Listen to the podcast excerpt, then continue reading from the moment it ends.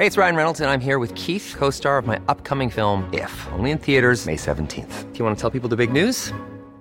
All right, I'll do. Sign up now and you'll get unlimited for $15 a month in six months of Paramount Plus Essential Plan on us. Mintmobile.com slash switch.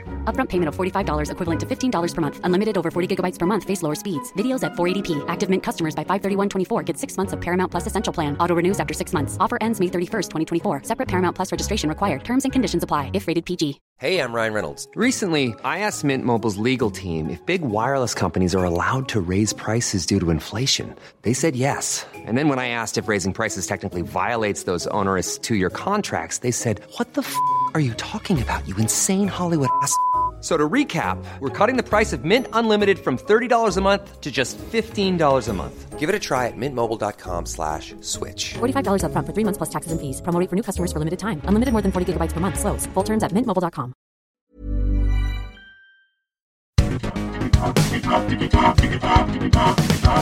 Digitalk, der Podcast rund um die digitale Welt mit Dominik Grote.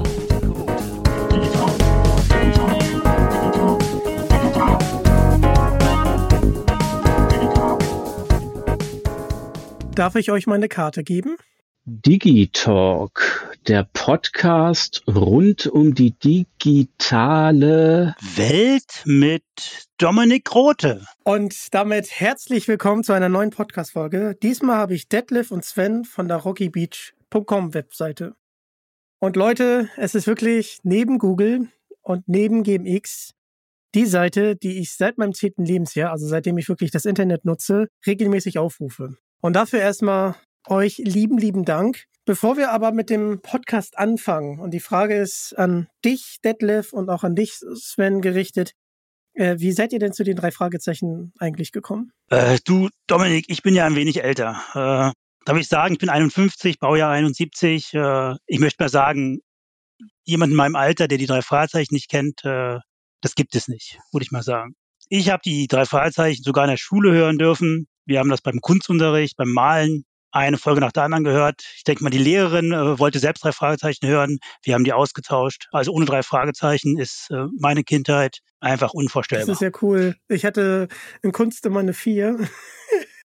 Aber ähm, ja, das haben wir leider nicht gemacht. Also wir haben leider keine drei Fragezeichen in der Schule gehört. Das hätte ich ja, natürlich auch gerne gemacht. Ein, das ist ein diverser, ist ein gewisser Verlust, ja, definitiv. Aber du hast ja nachgeholt, glaube ich. Du bist ja ganz gut mit dabei. Ja, Dankeschön, Dankeschön. Aber lieber Detlef, man, man bleibt doch nur 29, oder? Ist das nicht so? Das muss man so gestalten, wie man das für sich so äh, hinbauen kann. Ja, die einen bleiben 18, welche sind mit 40 zufrieden. Aber 29 ist, denke ich mal, auch ein gutes Alter. Danke, danke. Ich wollte nämlich charmant sein. Also, Subi. Ähm, wie war's denn bei dir, Sven? Also ich bin auch äh, nur unwesentlich äh, jünger als Detlef und äh, habe also auch die äh, volle Kassettenkind-Sozialisation hinter mich gebracht, inklusive Kunstunterricht, inklusive einem älteren Bruder, der mal eine sehr ausgeprägte drei Fragezeichen Phase hatte und sich Hörspiele und Bücher holte, dann aber sehr schnell das Interesse verlor und jetzt könnt ihr dreimal raten, wer dann die Bücher und die Hörspiele bekommen hat und künftig sein ganzes Taschen, ja, nicht sein ganzes Taschengeld, aber hin und wieder sich was Neues geholt hat. Das heißt also, ich bin bei den drei Fragezeichen geblieben. Ich habe also sehr früh angefangen, mit sechs oder sieben. Ich konnte recht früh lesen und ich weiß also auch schon, dass ich so im Alter von sieben tatsächlich die ersten Bücher gelesen habe. Äh, und dann verfolgt man das halt so über die Jahre äh, theoretisch äh, bis äh, zu einem gewissen Alter, in dem man das Interesse an den Hörspielen und an den drei Fragezeichen verliert. War bei mir aber nicht so. Ich habe einfach immer weitergemacht und einfach immer weiter gehört. Und dann kamen eben auch noch andere Hörspielserien dazu, die man plötzlich entdeckt hat. Und dann hat man mit einem Freund zusammen eigene Hörspiele aufgenommen mit mehr Kanaltechnik am Tonbandgerät und Geräuscheplatten von Europa und, und, und. Irgendwann bin ich dann aber doch rausgefallen und ich glaube, mit den Comic-Dieben habe ich mich verabschiedet und bin dann aber einige Jahre später wieder äh, dazugekommen, nachdem ich, äh, das weiß ich auch noch, in Hamburg in der Spitaler Straße bei Brinkmann in der sehr großen Tonträgerabteilung äh, plötzlich drei Fragezeichen auf CD gesehen habe. Und äh, da musste ich irgendwie sofort zugreifen, auch wenn das dann so Folgen waren wie Geisterstadt, Diamantenschmuggel, die mich inhaltlich jetzt nicht so wahnsinnig überzeugt haben. Aber kurze Zeit später danach erschienen Poltergeist, das brennende Schwert, die Spur des Raben, Stimmen aus dem Nichts. Und da wusste man, es geht aufwärts. Und ab dem Zeitpunkt gab es dann eben auch schon die ersten Gänge ins Internet. Meine erste Internetrecherche wurde durchgeführt nach dem Begriff drei Fragezeichen. Da habe ich dann die allererste drei Fragezeichen Webseite gefunden, die Rocky Beach Homepage in Münster, die allererste Hörspielseite überhaupt, Sven Strickers Hörspielwelt. Und da ging das immer weiter. Und hat bis heute nicht aufgehört. Das freut mich. Das ist ja sehr, sehr spannend. Ich muss einmal hier natürlich auch ein bisschen Werbung machen für die Gäste. Ich durfte ja schon einige aus der drei Fragezeichen Welt interviewen. Und das jetzt einmal Brigitte Johanna Henkel-Weidhofer angesprochen äh, mit Diamantenschmuggel. Ähm, André Marx natürlich ähm, mit Poltergeist und das brennende Schwert. Und auch den lieben André Minninger, der natürlich Stimmen aus dem Nichts geschrieben hat. Für mich einer der gruseligsten Folgen, oder? Wie, wie ist es für euch beide? Also ich finde die schon echt gruselig. Kommt drauf an, wie man Grusel definiert, aber ich finde es auf jeden Fall sehr, sehr atmosphärisch und äh, die, die, die hat mich äh, letztlich auch äh, sehr, sehr äh, also wie gesagt, ab dem Zeitpunkt wusste man, äh, da sind neue Autoren am Werk und äh, so sehr äh, Frau Henkel-Weidhofers Leistungen auch äh, äh, zu schätzen sind. Äh, also mit, mit ihren Hörspielen konnte ich jetzt nicht so wahnsinnig viel anfangen, muss ich ehrlich sagen. Also ich habe die drei Fragezeichen nie so als, als, als Gruselelement gehabt. Ich habe das auch schon gehört, dass äh, Stimme aus dem Nichts von vielen als sehr, sehr gruselig angesehen wird. Es ist äh, André Minningers erste Folge und ich denke mal auch, auch beste Folge. Also ein bisschen das Gefühl, da hat er so alles im, im Vorfeld schon sein, sein bisheriges Leben hineingesteckt gehabt und diese Folge irgendwann mal abliefern zu können und äh, Top-Folge. Gruselig, ja, Mensch, klar, äh, aber jetzt nichts, wo ich jetzt äh, nachts nicht einschlafen könnte. Nö, das ist bei mir auch nicht mehr der Fall, aber ich fand das schon am Anfang schon sehr gruselig als Zehnjähriger. Aber Hexenhandy finde ich von ihm auch sehr großartig. So, wir müssen mal ganz kurz in die Zeit zurück. Ich war da erst zwei Jahre alt aber die rockybeach.com Webseite gibt's ja schon seit 1997. Ähm, könnt ihr uns ein bisschen mitnehmen, zurück in diese Zeit? Wie, wie, wie kamt ihr auf diese Idee, diese Webseite zu bauen und ähm, wie kann man sich das vorstellen? Also gerade technisch, was war da eigentlich möglich? Also da muss man so ungefähr in die Mitte der 90er gehen. Äh, ich war da schon im Studium hatte den Vorteil, äh, über die Universität äh, einen relativ dicken Internetanschluss zu haben. Aber wenn man privat surfen wollte, hatte man das A nicht. Ich zum Beispiel hatte privat lange Zeit überhaupt keinen keinen Internetanschluss.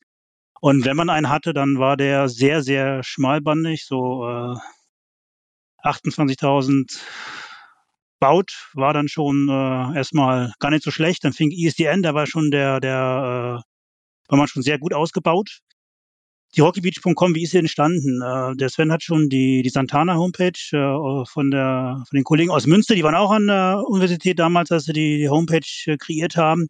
Das war auch jetzt mein Einstieg äh, im Internet mit den drei Fragezeichen.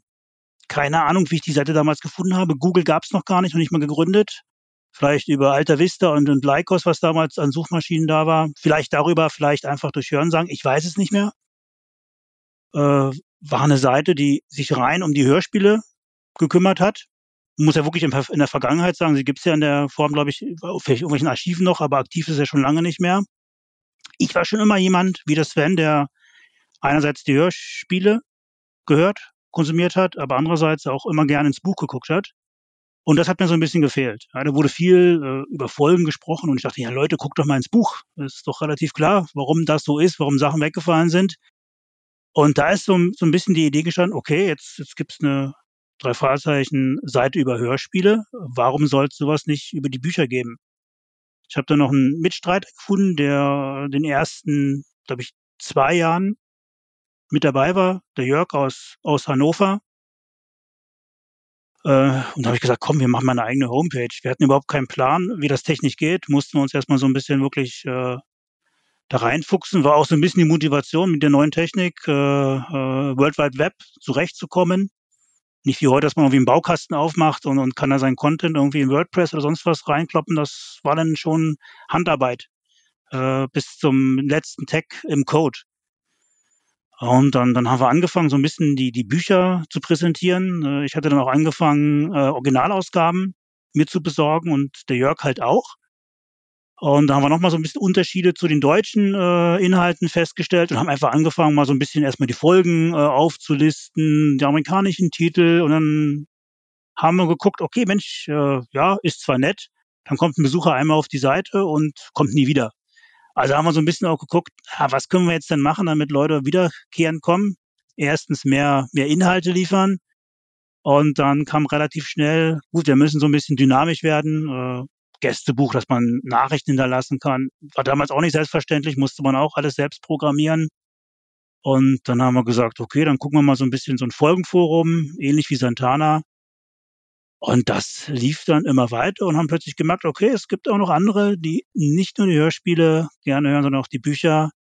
Und ja, so kam eins vom anderen. Vielleicht kann das Sven noch so ein bisschen ergänzen. Er hat das dann vielleicht äh, von außen auch noch so ein bisschen vielleicht anders erlebt oder hat es vielleicht noch ein bisschen besser im Gedächtnis. Ja, wir müssen ja äh, feststellen, mittlerweile sind wir Silberhochzeit, ja, 25 Jahre her, also eine sehr, sehr lange Zeit. Ja, äh, also die, die, die, die, die Anfangszeit der Rocky Beach Com habe ich halt jetzt nicht bewusst äh, miterlebt. Meine ersten Besuche galten, wie gesagt, der Rocky Beach Homepage.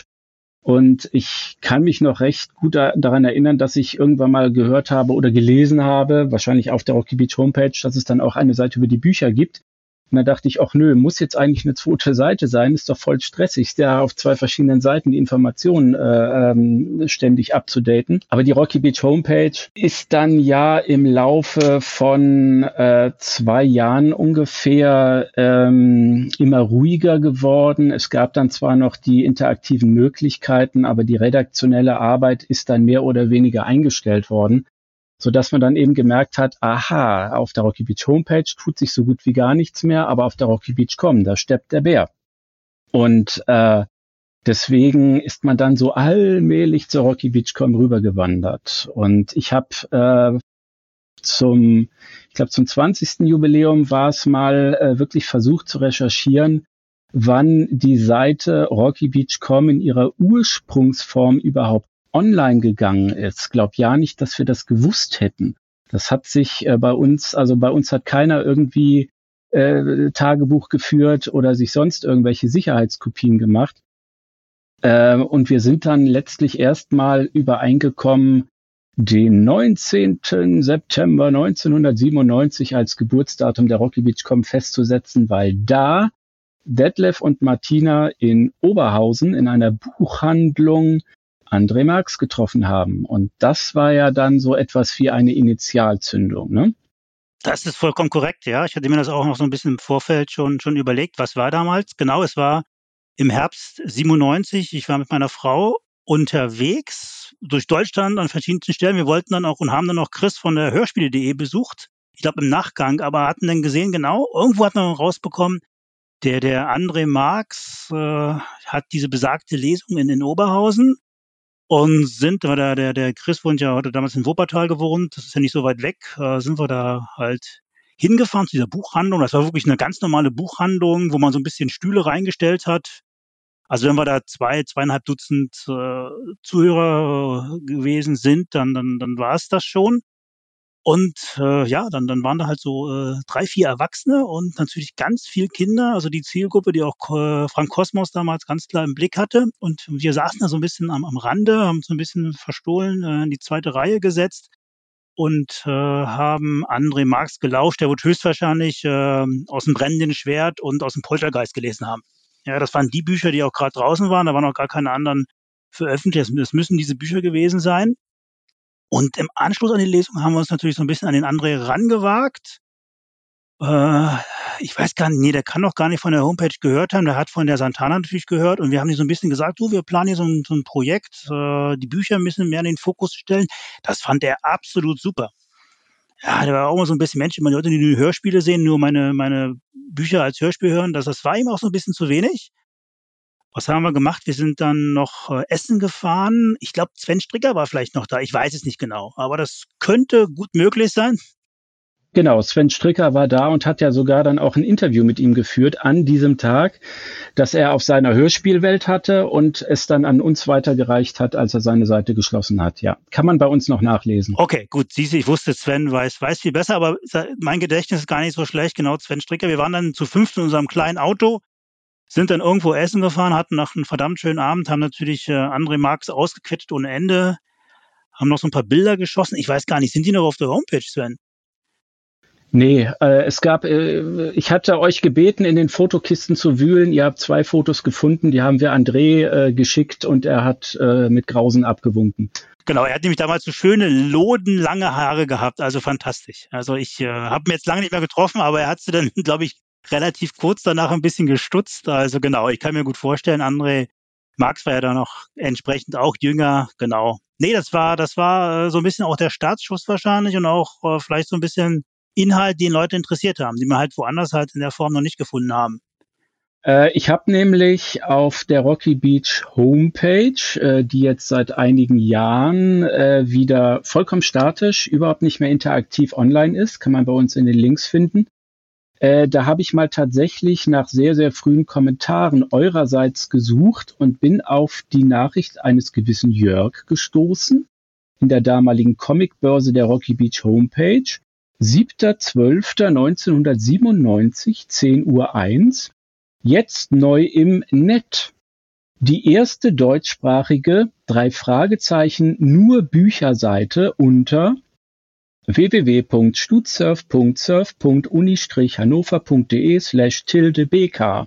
Um reichlich Feedback wird gebeten. Drei Fragezeichen Rules. Genau, genau. Das war nämlich die Seite, wo es die rockybeach.com als als Domain noch gar nicht gab, die habe ich im Lauf des Jahres 1998 angemeldet. Ja, das war auch nicht selbstverständlich, eine eigene, also eine eigene Domain zu haben. Das hat damals auch noch richtig Geld gekostet, auch gerade so eine, so eine, so eine .com-Adresse. Hatte da auch mit, mit dem Chris, der da auch bei so einem Provider gearbeitet hat zur damaligen Zeit, so ein bisschen auch das Glück, da einigermaßen billig ranzukommen, um da auch ein gutes Hosting-Paket zu, zu bekommen. Das darf man auch nicht vergessen. Also die Technik war eine ganz andere. Spannend, sehr, sehr spannend. Ja, den lieben André Marx habe ich auch schon ausquetschen dürfen. Also liebe, liebe Grüße. Äh, da auf jeden Fall gerne mal reinhören. Und ähm, ganz kurz zur Technik, weil du es angesprochen hast. Ähm, ich habe meine Ausbildung beim Daisy gemacht in der Bibliothek. Und äh, der liebe Thomas Findern, den Nachnamen darf ich sagen, der hat tatsächlich die erste Webseite in Deutschland gebaut und ähm, falls ihr euch dafür interessiert, könnt ihr da auch gerne nochmal reinhören. Ja, und das war quasi euer, euer Startschuss. Wie habt ihr jetzt genau recherchiert? Also könnt ihr uns da ein bisschen mitnehmen, weil das ist schon sehr interessant, welche Fakten ihr da aus dem Buch zieht und äh, gerade auch die Vergleiche zu den Originalausgaben. Da, da steckt natürlich viel Recherche hinter. Wie, wie war da euer Alltag? Also das war jetzt ja nicht, nicht keine wissenschaftliche Arbeit. Man hat halt, hat man das Buch halt genommen, wo man halt Lust drauf hatte, das zu lesen. Und wo man auch einfach im Besitz des Buches war. Also es war ja nicht so, dass man jetzt plötzlich auf alle, auf einmal alle englischsprachigen Bücher hatte. Äh, ich habe dann zwar dann mit der Zeit wahrscheinlich alle zusammenbekommen. Äh, damals auch noch auf ebay.com. Äh, da gab es auch noch kein eBay in Deutschland und nicht mal den Vorgänger von, von eBay gab es in Deutschland da dann auch noch Kreditkarteninformationen per E-Mail oder auf mehrere E-Mails verteilt geschickt, um die Bücher halt zu bezahlen. Also Sachen, die man sich heute in der Form nicht mehr vorstellen konnte. Aber glücklicherweise da auch Menschen kennengelernt, die es lustig fanden, dass Deutsche plötzlich äh, drei Fragezeichenbücher auf Englisch äh, wollten. Aber nun gut, äh, solange man zahlungskräftig ist oder das Geld halt locker macht, dann klappt das auch gut. Ja gut, dann war man halt in den Büchern und hat halt so ein bisschen einfach mal so geguckt, okay, im, im Deutschen hat man sich schon gewundert, okay, das kann doch jetzt gar nicht im englischen Original so gewesen sein. Und hat dann einfach nachgeguckt und hat gesagt, okay, komm, das ist jetzt mal ein Part, den nimmt er jetzt mal rauf und äh, kann man jetzt auf die, auf die Folgenseite äh, einfach mal noch, noch einen Text dazu äh, äh, editieren und schreiben. Ja, und so, so wächst das halt äh, peu à peu, äh, ohne jetzt so ein konkretes Ziel zu haben, wo man in drei, vier Jahren sein wollte. War einfach ein Projekt, Spaß zu haben. die Technik kennenzulernen, äh, hatte mit der, mit der Zeit auch Leute kennengelernt, die dann noch verrückter waren. Also das war dann was Tolle. Also man denkt, man ist selbst verrückt und, und merkt, ja, man ist eigentlich nur Durchschnitt. Ja.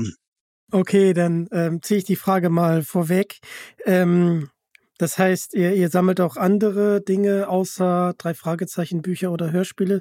Was ist denn das Verrückteste in eurer Sammlung?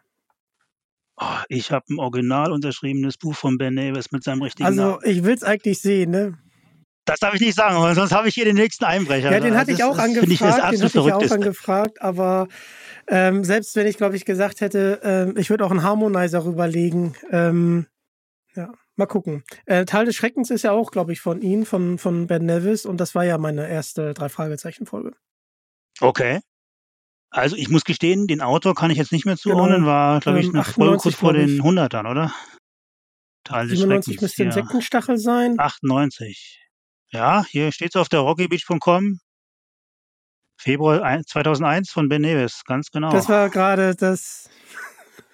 ja, ist natürlich für, ja, ist natürlich jetzt für mich jemand oder auch für, für Sven natürlich ein später Einstieg, aber klar, irgendwann muss man anfangen. Und ist jetzt für mich auch erstaunlich, ja. Also wir kommen ja aus einer ganz anderen Zeit, dass man mit so einer Folge halt quasi einsteigt und äh, sagt, okay, äh, das ist eine Serie, die ist, die ist super, das sind Figuren, das ist ein Setting, das finde ich toll. Ja, das, das braucht die Serie, denke ich, um weiter zu bestehen. Ähm, nee, ich meinte nur gerade, äh, ich habe gerade meine drei Fragezeichen-Ehre gerettet, weil äh, hätte ich das jetzt äh, anders, anders betitelt.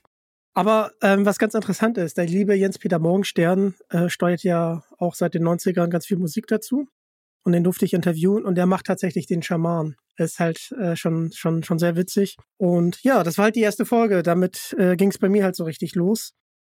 Und ähm, eure Webseite, und das kann ich euch jetzt schon mal sagen, hat wirklich dazu beigetragen, äh, dass ich immer mehr drei Fragezeichen äh, hören wollte und auch lesen wollte. Ja, und, und das Gute war, mein, meine Pflegeeltern waren immer ein bisschen vorsichtig. Also äh, im, im, es gibt ja ein Forum bei euch, da durfte ich mich leider nicht anmelden. Die waren da sehr vorsichtig im, im, im Internet.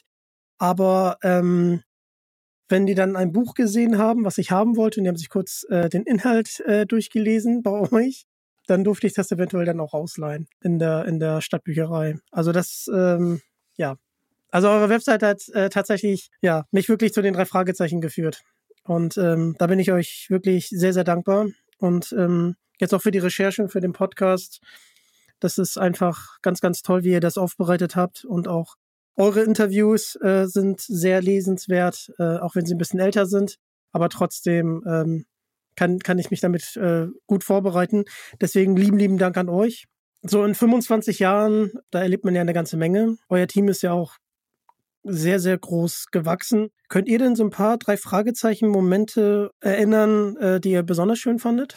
Ja, also ich würde sagen, was man auf jeden Fall immer erinnert, und das wird, das, das wird jeder drei Fragezeichen Hörspielhörer beziehungsweise drei Fragezeichen Buchleser äh, wahrscheinlich äh, genauso sehen, äh, ist äh, dieses tolle Gefühl, wenn man in der äh, Buchhandlung merkt, es gibt eine neue Folge, die will man haben, oder dieses Gefühl, man wird beschenkt mit einem Buch, äh, Schrägstrich Hörspiel, man findet etwas Neues in der Bibliothek und will es haben oder kriegt es geschenkt. Also dieses stetige Anwachsen der Sammlung, das ist äh, ein, ein, ein Gefühl halt aus der Kindheit, äh, dass man irgendwie zumindest teilweise auch äh, ins junge Erwachsendasein rübergerettet hat. Jetzt mag es vielleicht ein bisschen anders aussehen, aber ich weiß zum Beispiel auch noch, dass es bei mir so eine Art archaisches, äh, äh, so ein archaischer Moment war, wo ich äh, in der Bi Bibliothek tatsächlich da mal Meuterei auf hoher See gesehen habe und mir das ausleihen konnte und das lesen konnte. So. Und halt nicht in die Buchhandlung gehen musste und das äh, mir kaufen musste. Also oder oder ich habe ähm, und das war halt äh, letztlich dann auch so meine Form äh, der Recherche. Ich war in Südengland unterwegs im Urlaub und bin da von Secondhand Bookshop zu Charity Shop, also so Wohltätigkeitsläden, äh, gelaufen und habe da äh, Taschenbücher abgegriffen von den Three Investigators. Und dann stehst du da vor einem Regal und siehst plötzlich ein Dutzend Taschenbücher und weißt, die gehören jetzt alle dir. Und dann senkt sich dein Blick auf den Fußboden und du merkst, dass du vor einem Karton stehst, in dem noch 30 weitere Taschenbücher liegen. Und du weißt, die gehören jetzt auch alle dir und du kommst jetzt mit 70, 80 Taschenbüchern nach Hause und wirst Detlef von der Rocky Beach kommen mit äh, zig Coverabbildungen nerven, weil die noch nicht auf der Seite sind und, und, und. Also das ist immer dann so ein stetiges Anwachsen der Sammlung und ähm, das hat sich halt ja letztlich auch mehr oder weniger bis zum heutigen Tag gehalten, in, in abgeschwächter Form natürlich, aber hin und wieder bekommt man eben dann auch noch mal etwas, was einem gefehlt hat. Und äh, wenn ich äh, an die Arbeit äh, in der, für die Rocky Beach Com denke, dann muss man, denke ich mal, allem voran unsere Wochenenden bei Aiga Rasch nennen, die wir ab 2002 fast jährlich besucht haben zu ihrem Geburtstag und dort ein schönes Wochenende jeweils verbracht haben. Das war immer sehr angenehm und das waren wirkliche Highlights. Genau, da habe ich mich gerade dran erinnert, äh, an den Kaminabend bei Algarasch. Äh, neben Bücherwänden voll von drei Fahrzeichenbüchern äh, über ihre Arbeit gesprochen, äh, draußen gegrillt. Ja, also ein Moment von vielen, vielen. Äh, ich kann mich noch äh, erinnern an die, äh, wir haben eine Party gemacht zur, zur Folge 100 mit André André Mark, den haben wir dann aus Berlin äh, einfahren lassen. Äh, das haben wir in, in Frankfurt am Main gemacht. Daran kann ich mich noch erinnern, das war kurz vorm 11. 11. Äh, September 2001. Da haben wir dann noch dann auch da übernachtet. Da haben wir so, so eine quasi eine Kneipe äh, komplett gebucht äh, und, und konnten da dann an so einem Sportplatz, glaube ich, einen Umkleideraum, äh, haben wir dann als, als Fans so, so kampiert äh, mit André Marx äh, auf, auf irgendwelchen Matten noch spät Nacht dann uns irgendwann nach dem äh, nach der Party dann hingelegt. Also das waren schon äh, erinnernswerte Momente. Natürlich die, die, wo ich mal berichtet habe über über Oberhausen, das ist so ein bisschen wirklich der der Startschuss gewesen. Ja, einfach die Menschen, die man kennengelernt hat, äh, wo man dann auch dann mit der Zeit äh, auch wirklich dann persönliche Kontakte geknüpft hat, die zum Teil bis heute noch halten, wo die drei Fahrzeichen äh, irgendwo der Grund waren, die jetzt aber gar nicht mehr im Zentrum stehen. Ja, also da gibt's wirklich viel, 2004 als, als der Colorline Arena, das da, daran erinnere ich mich auch noch sehr, sehr gut, äh, als der Superpapagei nochmal neu äh, aufgenommen wurde. So ein bisschen Backstage konnte man sein. Ja, das, das war schon eine sehr, sehr spannende Zeit. Schon sehr, sehr viel erlebt damit. Und ein Jahr vorher gab es nochmal ein Highlight, das war 2003. Da waren Jens, Oliver und Andreas auf, äh, ich glaube, dem, dem letzten Drittel ihrer Master of Chess Tour. Genau, das war Open Air. Da hatten sie nochmal diverse Open Air Termine auf Freilichtbühnen im Sommer 2003 dran gehängt. Und ähm, da hatte unser Mattes im Vorfeld die damalige Produktmanagerin Corinna äh, gefragt, ob es denn mal möglich sei, dass die drei irgendetwas Kleines für die Rocky Beach Com einsprechen könnten, weil es ja in der im Hörspiel Geheimakte UFO äh, diese äh, inzwischen doch legendäre Szene gibt, wo Justus seinen beiden Kollegen erzählt, dass er im Internet recherchiert hat und ob sie denn wüssten, dass es eine Rocky Beach Homepage gibt. Das war natürlich die Homepage in Münster und äh, dem Mattes schwebte halt vor, auch so etwas Ähnliches äh, für die Rocky Beach.com äh, haben zu wollen. Und hat Corinna, da hat Corinna gesagt, ja, mach doch, schick doch mal was. Hat Mattes mir das Skript vorher geschickt. Ich habe dann auch noch ein bisschen dran rumgeschraubt. Dann hat das losgeschickt. Wir haben nichts mehr gehört. Und irgendwann hieß es, ja, die drei haben das in Jena beim Soundcheck aufgenommen. Äh, wir schicken es euch und dann macht mal was damit.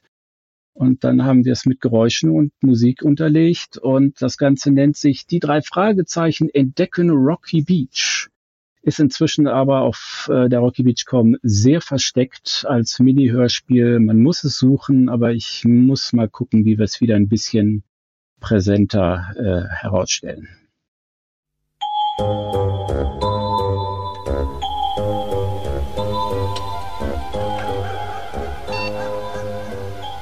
Kollegen, seht mal. Was denn? www.rockybeach.com. Hey. Genial! Eine ganze Website nur über uns. Das ist ja. Mensch, da arbeiten ja mehr Leute dran als hier auf dem Schrottplatz. Vor allem scheint es dort aufgeräumter zu sein als in unserer Zentrale. Seht euch doch bloß die Navigationsleiste an. Wahnsinn. Justus, ja, klick mal hier. Na, oh, oh das ist ja Wahnsinn. Oh. Oh, man könnte meinen, die Macher dieser Homepage hätten unser Archiv geplündert. Sogar ein eigenes Forum haben die hier. Ja. Da tummeln sich ja Tausende. Die haben aber lustige Themen. Ja. Oh, und hier ein Gästebuch. Sag mal, wollen wir dem mal einen Gruß zukommen lassen? Ja, das ist ja eine super Idee. Natürlich, das machen wir. Ja, gut, dann los. Bob, ja, du schreibst. Ähm, ja, was soll ich schreiben? Vielleicht so. Hallo Fans. Hallo Fans. Der rockybeach.com. Ja, oh, und Mitarbeiter dieser Homepage. Ja, das ist gut. Ähm, wir wünschen euch allen weiterhin viel Spaß. Mit unseren Abenteuern. Und, und natürlich alles, alles Gute. Genau, viele Sehr Grüße aus dem realen Rocky Beach ins virtuelle Rocky Beach. Sehr gut. So, Eingabe abschicken. Ne? Genau. genau. So, fertig. Oh. Ja, seht, doch, seht doch mal hier. Jetzt baut sich das Gästebuch neu auf. Oh, schon stehen wir drin. Das ist ja ein Ding. Kollegen, ich bin gespannt.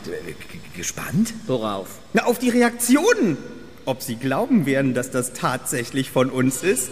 Na klar, uns gibt es doch nur einmal. Im Gegensatz zu Rocky Beach.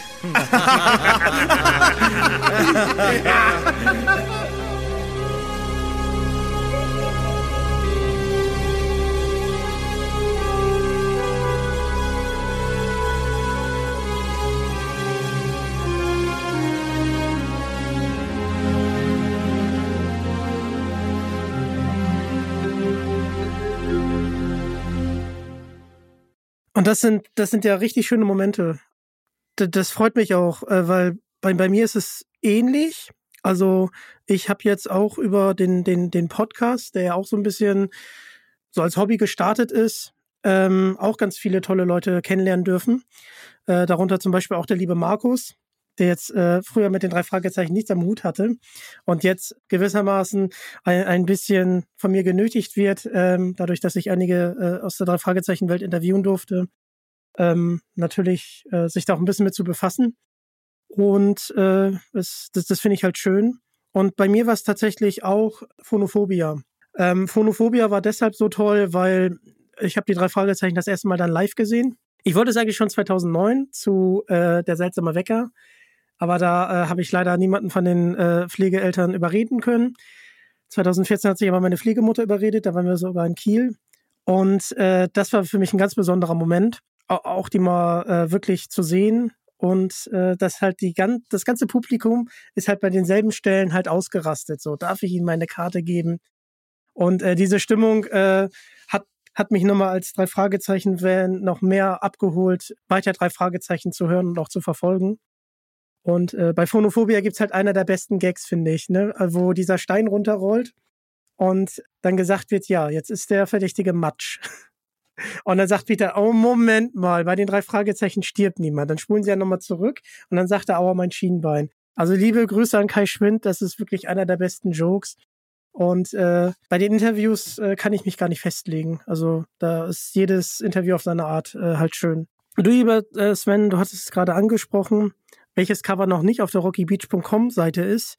Ähm, wie entstand denn das Coverarchiv? Ähm, das Coverarchiv ist auch in grauer Vorzeit gestartet, ohne dass ich dir jetzt genauere Details nennen könnte, weil wir davon überhaupt keine Backups haben. Also das früheste Backup der Rocky Beach.com datiert von Mitte 99 und da gibt es äh, Cover Specials.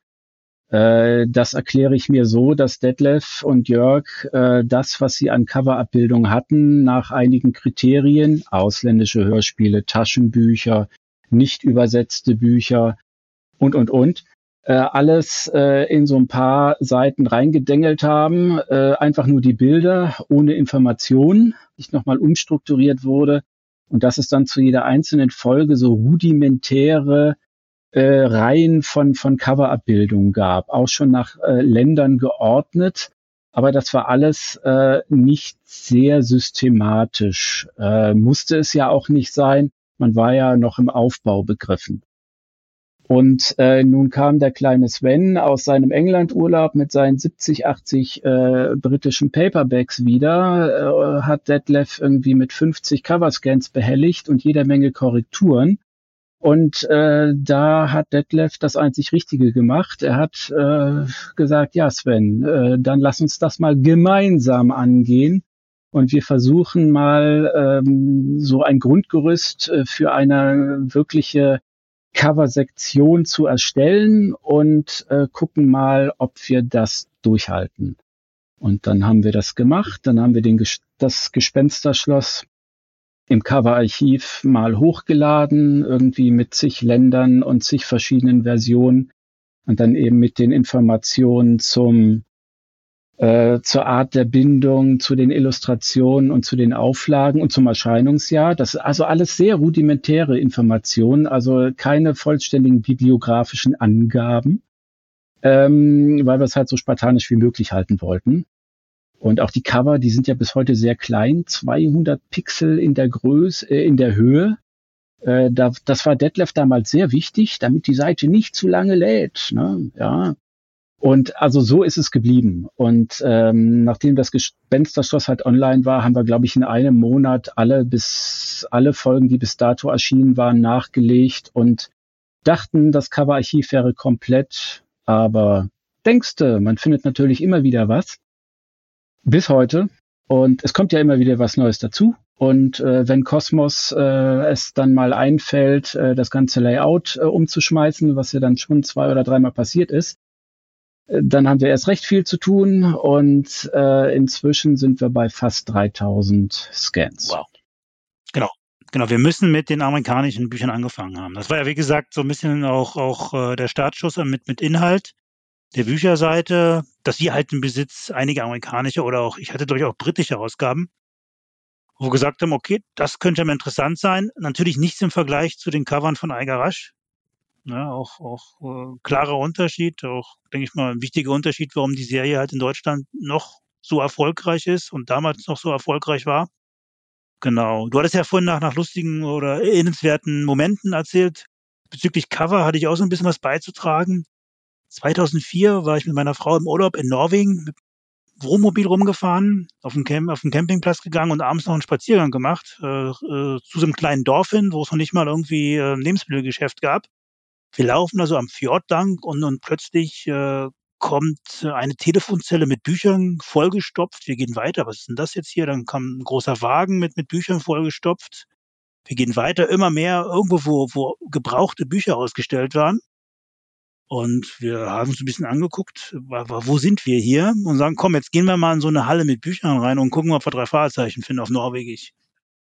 Wir so ein bisschen verstohlen, weil unser Norwegisch dann nicht so gut war und wir dachten, okay, wer jetzt norwegische Bücher sucht, äh, den könnte man auch verdächtigen, dass er der Sprache mächtig ist. Äh, und sind dadurch wirklich durch, durch Regalgassen äh, gewandert und äh, sind tatsächlich in Besitz von, ich glaube, über zehn drei Fahrzeichen Büchern auf Norwegisch gekommen ohne dass wir gesucht haben. Also sie waren plötzlich da und äh, konnte da auch zum Glück mit Kreditkarte bezahlen, weil so viel Geld hatten wir gar nicht. Norwegen ist teuer. Auch gebrauchte Bücher in Norwegen sind, äh, glaube ich, die waren teurer als ein deutsches Buch. Äh, wir konnten nicht verhandeln.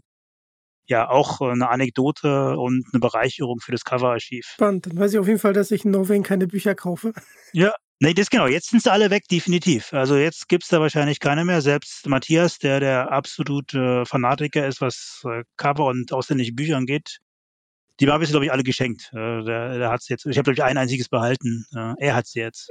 Wo du gerade den lieben Matthias ansprichst, den darf ich auch bald interviewen, weil er ja der Nachlassverwalter von Eiger Rasch ist. Mhm. Da freue ich mich schon sehr drauf. Also, lieber Richtig, Matthias, genau. schon mal hier, liebe, liebe Grüße. Ja. Und ich freue mich da sehr, sehr drauf eure Webseite, die lädt halt wirklich zum Verweilen ein.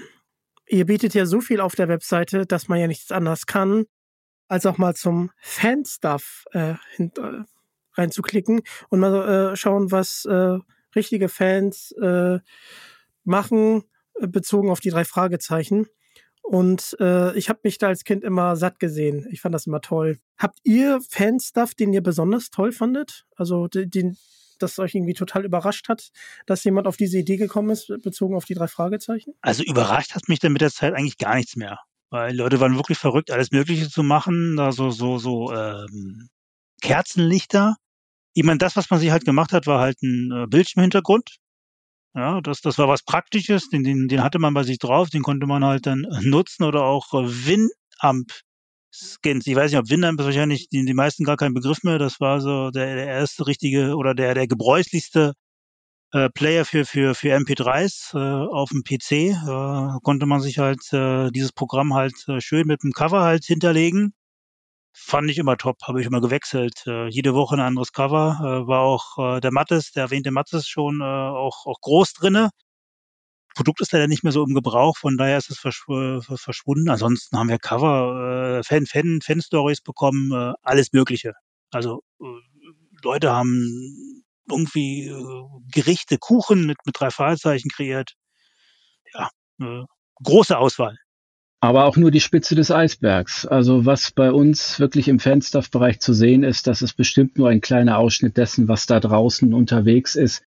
Ob das jetzt nun äh, bunte Autos mit drei Fragezeichen Motiven sind, äh, eben Einrichtungsgegenstände, äh, alles, alles Mögliche. Und das geht ja wirklich bis hin zu Tattoos. Und da äh, kommt man ja aus dem Staunen nicht heraus, äh, dass äh, Eigarasch Motive und auch Silvia Christophs Motive natürlich jetzt inzwischen auch schon zum Körperschmuck taugen. Ähm, ich habe es dann da doch eher klassisch, also ich habe äh, mir den Bildschirmschoner, den wir anbieten, den, den Mattes äh, nach einer oder nach zwei Szenen von André Marx mal gestaltet hat mit den herumwirbelnden Fragezeichen. Das Hitchcock-Virus hieß das, glaube ich. Äh, den habe ich mir mal installiert und jahrelang laufen gehabt. Und ansonsten, ähm, also ich finde gerade auch diese, diese unterschiedlichen Formen toll, wie man sich den Schrottplatz vorstellen kann. Das geht ja von Zeichnung über 3D-Animation äh, bis hin zu gebauten Dioramen gibt's bei YouTube, äh, noch gar nicht mal bei uns, kann man sich alles angucken, bis hin zu äh, einem super Lego-Schrottplatz, äh, der vor einigen Jahren bei Lego Ideas gepostet worden ist und es zumindest mal über die 1000 äh, äh, Tausender-Grenze geschafft hat, äh, dann aber leider ein bisschen stecken geblieben ist. Also den hätte ich mir gewünscht.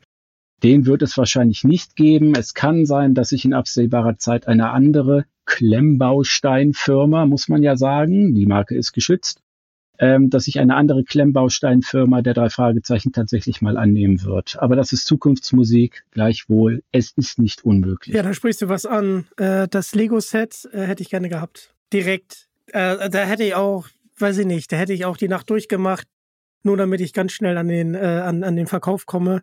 Weil das äh, hat mich auch ganz schnell interessiert. Also auch mit wie viel ähm, Detailliebe äh, da gearbeitet wurde, einfach der Wahnsinn. Und äh, die Tattoos. Da kommen so zwei Welten zusammen, ne? Drei Fragezeichen und Lego.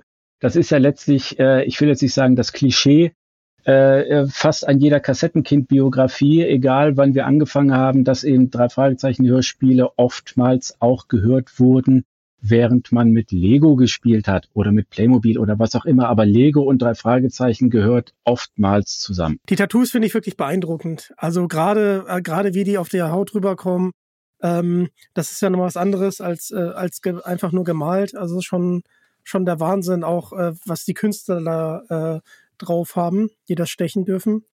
Und zu Lego, du hast es angesprochen, klar.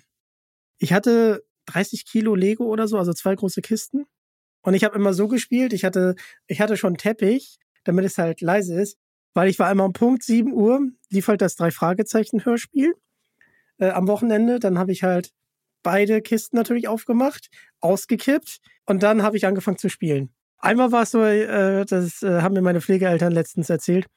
Ich habe es auch mal gemacht, da war es zehn Minuten vor sieben, da waren sie schon ein bisschen böse. Und äh, die meinten auch, die mussten sich nie einen Wecker stellen, weil ich halt wirklich, ja, äh, vielleicht ist das eine deutsche Tugend, aber da war ich wirklich pünktlich. Aber ich hatte natürlich auch eine Uhr in meinem Zimmer, also ähm, der, der gebührt natürlich auch ein bisschen ähm, der Verdienst. Aber genau, da war ich immer, immer sehr pünktlich. Und ja, das hat immer dazu gehört. Und ähm, heute höre ich ja die drei Fragezeichen. Gerade wenn freitags dann eine neue Folge rauskommt, höre ich sie immer direkt auf dem Weg zur Arbeit oder auf dem Weg zurück. Oder ähm, auch bei der Recherche tatsächlich. Also ähm, ich mag das gerne. Äh, manchmal kein, also manchmal keine Musik, es sei denn, es ist so motivierende Musik. Manchmal hat man ja so Tage, wo man sich motivieren muss. Oder auch ein kleiner Lifehack, äh, wenn man so Hausarbeiten macht, die man nicht so gerne macht, einfach heroische Musik anmachen, dann fühlt man sich gleich so ein bisschen wie der Held und äh, dann fällt die Arbeit gleich ein bisschen leichter. Also so geht's mir wenigstens. Und äh, so begleiten mich halt die drei Fragezeichen. Und dann habt ihr auch ein Lexikon. Es ist, es ist ja der Hammer, aber wie, wie entscheidet ihr denn, welcher Begriff denn in, ins Lexikon kommt? Und habt ihr vielleicht einen Lieblingsbegriff so über die Jahre? Lieblings ich muss erstmal die Anfänge wieder so ein bisschen äh, ins Gedächtnis rufen. Auch so ein Punkt gewesen, komm, was können wir noch an, an Inhalt äh, auf die Homepage halt bringen? Und dann gibt es dann doch Begriffe, die man so ein bisschen mit den drei Fahrzeichen verbindet. Und dann haben wir gesagt, okay, jetzt, jetzt äh, probieren wir mal, äh, gucken wir, ob es Resonanz gut ist, ob vielleicht äh, die Besucher halt auch so ein bisschen Input liefern. War wohl der Fall, denn äh, war eins der ersten Rubriken auf der Homepage und äh, hat die Zeit überdauert. Ähm, ja, ich, ich müsste mal schmulen, aber ich habe jetzt wirklich jetzt nicht so ad hoc äh, einen Begriff, den ich jetzt als Lieblingsbegriff nennen würde. Äh, ja, mittlerweile, ich, ich habe das jetzt gar nicht mehr so äh, selbst mit Inhalt äh, gefüllt. Das haben mir hier die, die Mitstreiter hier äh, nochmal um, um Größenordnung noch, noch erweitert. Genau, also. Atomstrom hat sogar geschafft hier. Es ist äh, äh, wirklich weit gekommen. Ja, äh, Svenja aus unserem Team, die ist da ganz groß drin, die hat sich des Lexikons angenommen. Und ähm, ich denke mal, sie wird so vorgehen, dass wann immer sie ein neues Buch äh, liest oder Hörspiel hört oder vielleicht auch alte Geschichten nochmal sich zu Gemüte führt und äh, dann plötzlich merkt, das ist aber ein, äh, das ist aber ein etwas seltener Begriff ähm, oder, oder etwas wirklich erwähnt wird. Also die, die, die hat ein, ein gutes Gespür dafür, was ins Lexikon gehört und was nicht und äh, überlegt sich dann auch sehr gewissenhaft, wie man ähm, so kurz, so, so kurz und prägnant wie möglich ähm, diesen Begriff äh, dann auch im Lexikon würdigen kann. Also äh, sie nimmt es dann auch sehr genau und das ist auch super. Also da, da kann man wirklich auch inzwischen äh, sich im Lexikon verlieren. Zumal äh, es ja inzwischen, ich meine, mein Gott, jeden Begriff kannst du heute im Internet irgendwo anders finden, aber als wir das oder als du, Detlef, das Lexikon gestartet hast, da gab es ja keine Wikipedia. Das muss man sich ja mal vergegenwärtigen. Da waren wir ein paar, Tage, ein paar Jahre voraus. Ich hatte es schon häufig angesprochen, aber das äh, ist unglaublich toll, das Lexikon, und es hilft mir wirklich sehr bei der Recherche. Also äh, lieben, lieben Dank. Und dann, ihr habt ja wirklich einige Interviews geführt, einige. Ähm, ähm, habt ihr, habt ihr da denn über die Jahre so ein paar, paar Highlights oder ein paar Anekdoten, ähm, äh, die ihr uns erzählen könnt? Anekdoten. Jetzt das Oberhausen haben wir ja schon ein bisschen ausgequetscht, das lasse ich jetzt mal außen vor. Äh, was Jörg, äh, Jörg geglückt ist, ähm, du hast ja schon mit André Minea gesprochen, der ist jetzt nicht so einfach äh, ans Mikrofon oder zum Interview zu bekommen. Das war bestimmt seine Glanztat. Das war auch, glaube ich, ich, man müsste mal gucken auf der Homepage, wann es war, aber das war aber eine der äh, Interviews direkt nach André, André Marx. Da ist, ist der Jörg nach, nach Hamburg gefahren und äh, war mit André Minia, glaube ich, auch im Park unterwegs. Die haben da auch einen ganzen Tag vollbracht, Fotos gemacht. Das war natürlich damals alles äh, neu, was uns André Minia erzählt hat. Mittlerweile gibt's ja Podcasts und, und Interviews en masse von den ganzen Leuten. Und damals gab's das einfach nicht. Das war, sag mal, diese, diese, diese, diese, diese, dieser erste Moment, ein Interview mit jemandem zu führen. Das war eigentlich mal das Besondere äh, wirklich auch jetzt, jetzt vollkommen was Neues zu hören von einer Person, wo man nicht wusste, wie, wie hört sie sich an, wie spricht sie, äh, wie denkt sie mit ihren drei Fragezeichen. Also immer sagt man, der, das, das erste Interview ist eigentlich immer das, das spannendste Interview mit, mit einer Person aus dem, aus dem drei Fragezeichen-Universum. Kommt aber auch drauf an. Definitiv. Manchmal ist es auch das längste Interview, das wir geführt haben und das dürfte die Fragebox mit André Marx gewesen sein. Die ist gestartet im Februar 99 und ging bis Juli 2002. Das waren 1000 Fragen und 1000 Antworten. Wahrscheinlich unterm Strich noch viele, viele Fragen mehr, die in einen einzigen Beitrag gepackt waren. Und André war da also der Hammer. Der hat auf alles Mögliche geantwortet, manchmal auch nicht geantwortet und so weiter. Sehr, sehr witzig alles nachzulesen bei uns. Und dann war es auch irgendwann mal gut, aber er ist halt zum Wiederholungstäter geworden. Wir hatten dann die, ich glaube, äh, im September hatten wir noch mal einen Monat lang eine Septemberbox zur Folge 125 hatten wir eine 125 Fragen Box. Und äh, später hat er uns dann auch noch mal längere Interviews gegeben, unter anderem ein sehr, sehr, sehr langes Interview in dieser sehr unerquicklichen Phase des Rechtsstreits. Das lässt sich auch sehr interessant lesen, gerade auch in Verbindung äh, mit dem äh, anderen sehr großen Interview, das wir in der Zeit geführt haben mit der Tochter von Robert Arthur, Elizabeth Arthur die also die Gegenseite des Rechtsstreits abgebildet hat. Das war ein, glaube ich, noch längeres Interview, das wir auf Englisch geführt hatten und innerhalb kürzester Zeit übersetzen mussten. Das ist mir noch als sehr äh, strapaziös in Erinnerung geblieben, hat sich aber gelohnt. Und auch sonst haben wir ja wie hier schon mal angeklungen ist, in der Frühzeit, also jetzt nicht unbedingt in den letzten Jahren, aber in der Frühzeit einige Interviews mit amerikanischen Autoren geführt. Und das war sehr faszinierend, da per E-Mail Fragen zu stellen und da kamen ja sogar Antworten zurück und das waren sogar sehr aufschlussreiche Antworten. Also ich, mir fällt da zum Beispiel ja, und vor allem William Arden, Dennis Linz ein, den wir 2002 befragt haben, der sich also zum Beispiel sehr lobend über Eiger Rasch geäußert hat und äh, wo ich dann auch einfach mal einen Versuchsballon gestartet habe und gefragt habe, ob er denn bei François Fortunat bei den rätselhaften Bildern an Franz Marc und den Turm der blauen Pferde gedacht habe. Und Volltreffer, es war so. Und das sind dann eben auch so Momente, wo man sich sagt, okay, das macht Spaß, da haben alle was davon. Und ähm, dann müsste man eigentlich noch nennen, wenn wir bei den Interviews sind, die Leonore Puschert die wir. Oh ja, das ist, glaube ich, was ganz, ganz Besonderes. Genau, ja. die haben wir 2004 interviewt und äh, das war sogar schon der zweite Anlauf. Den ersten mhm. Anlauf mhm. habe ich gegen die Wand gefahren. Da habe ich irgendwie mal rausbekommen im Telefonbuch ganz normal, äh, wo sie wohnt, habe ihr einen Brief geschrieben und habe einen Einzeiler zurückbekommen. Sie möchte kein Interview geben. Und dann haben wir es erstmal sacken lassen und dann hat Matthias sich nochmal drum bemüht und durfte sie besuchen und ein langes Interview mit ihr führen. Und das ist das einzige Interview, soweit ich weiß, das sie gegeben hat. Und das war auch sehr, sehr aufschlussreich. Also falls noch ein paar Anekdoten suchst, Dominik, zu, zu der Fragebox von, von André Marx. Genau, die startete dann 99 und ich weiß, ich weiß nicht, warum es so war, aber André Marx hat mir die Antworten immer noch als, als Fax geschickt ich, ich weiß nicht den Grund, aber äh, ich, ich musste äh, mir irgendwie überlegen, wie, wie kann ich ein Faxgerät äh, mir besorgen zu Hause. Konnte ich natürlich nicht, wollte ich nicht. Ich habe da aber so ein Software-Fax äh, aufsetzen können, was ich dann immer, glaube ich, Donnerstagabend irgendwie zwischen 18 äh, und 19 Uhr anhatte. Und der andere Marx ein sehr zuverlässiger Mensch ist, kam da auch wirklich wöchentlich äh, sein, sein Fax an und ich glaube, ich musste das wirklich abtippen. Also eigentlich äh, für mich jetzt mittlerweile unverständlich. Ich, ich müsste ihn mal fragen, was der Grund war. Aber so ist das entstanden, genau. Und das ist dann gewachsen und gewachsen. Und irgendwann hat dann André Marx gesagt, du jetzt bei tausend Antworten ist Schluss. Und äh, ich sag mal, zu den Fragen, die man damals stellen konnte, ist, glaube ich, in der Hinsicht auch alles gefragt worden was er, was er beantworten das wollte. Das habe ich mir natürlich auch angeguckt. Und ähm, ihr hattet das auch gerade angesprochen. Ähm, deswegen mache ich ja auch die äh, Interviews, weil äh, ich möchte das natürlich auch teilen mit, mit, mit euch, mit den drei Fragezeichen-Fans.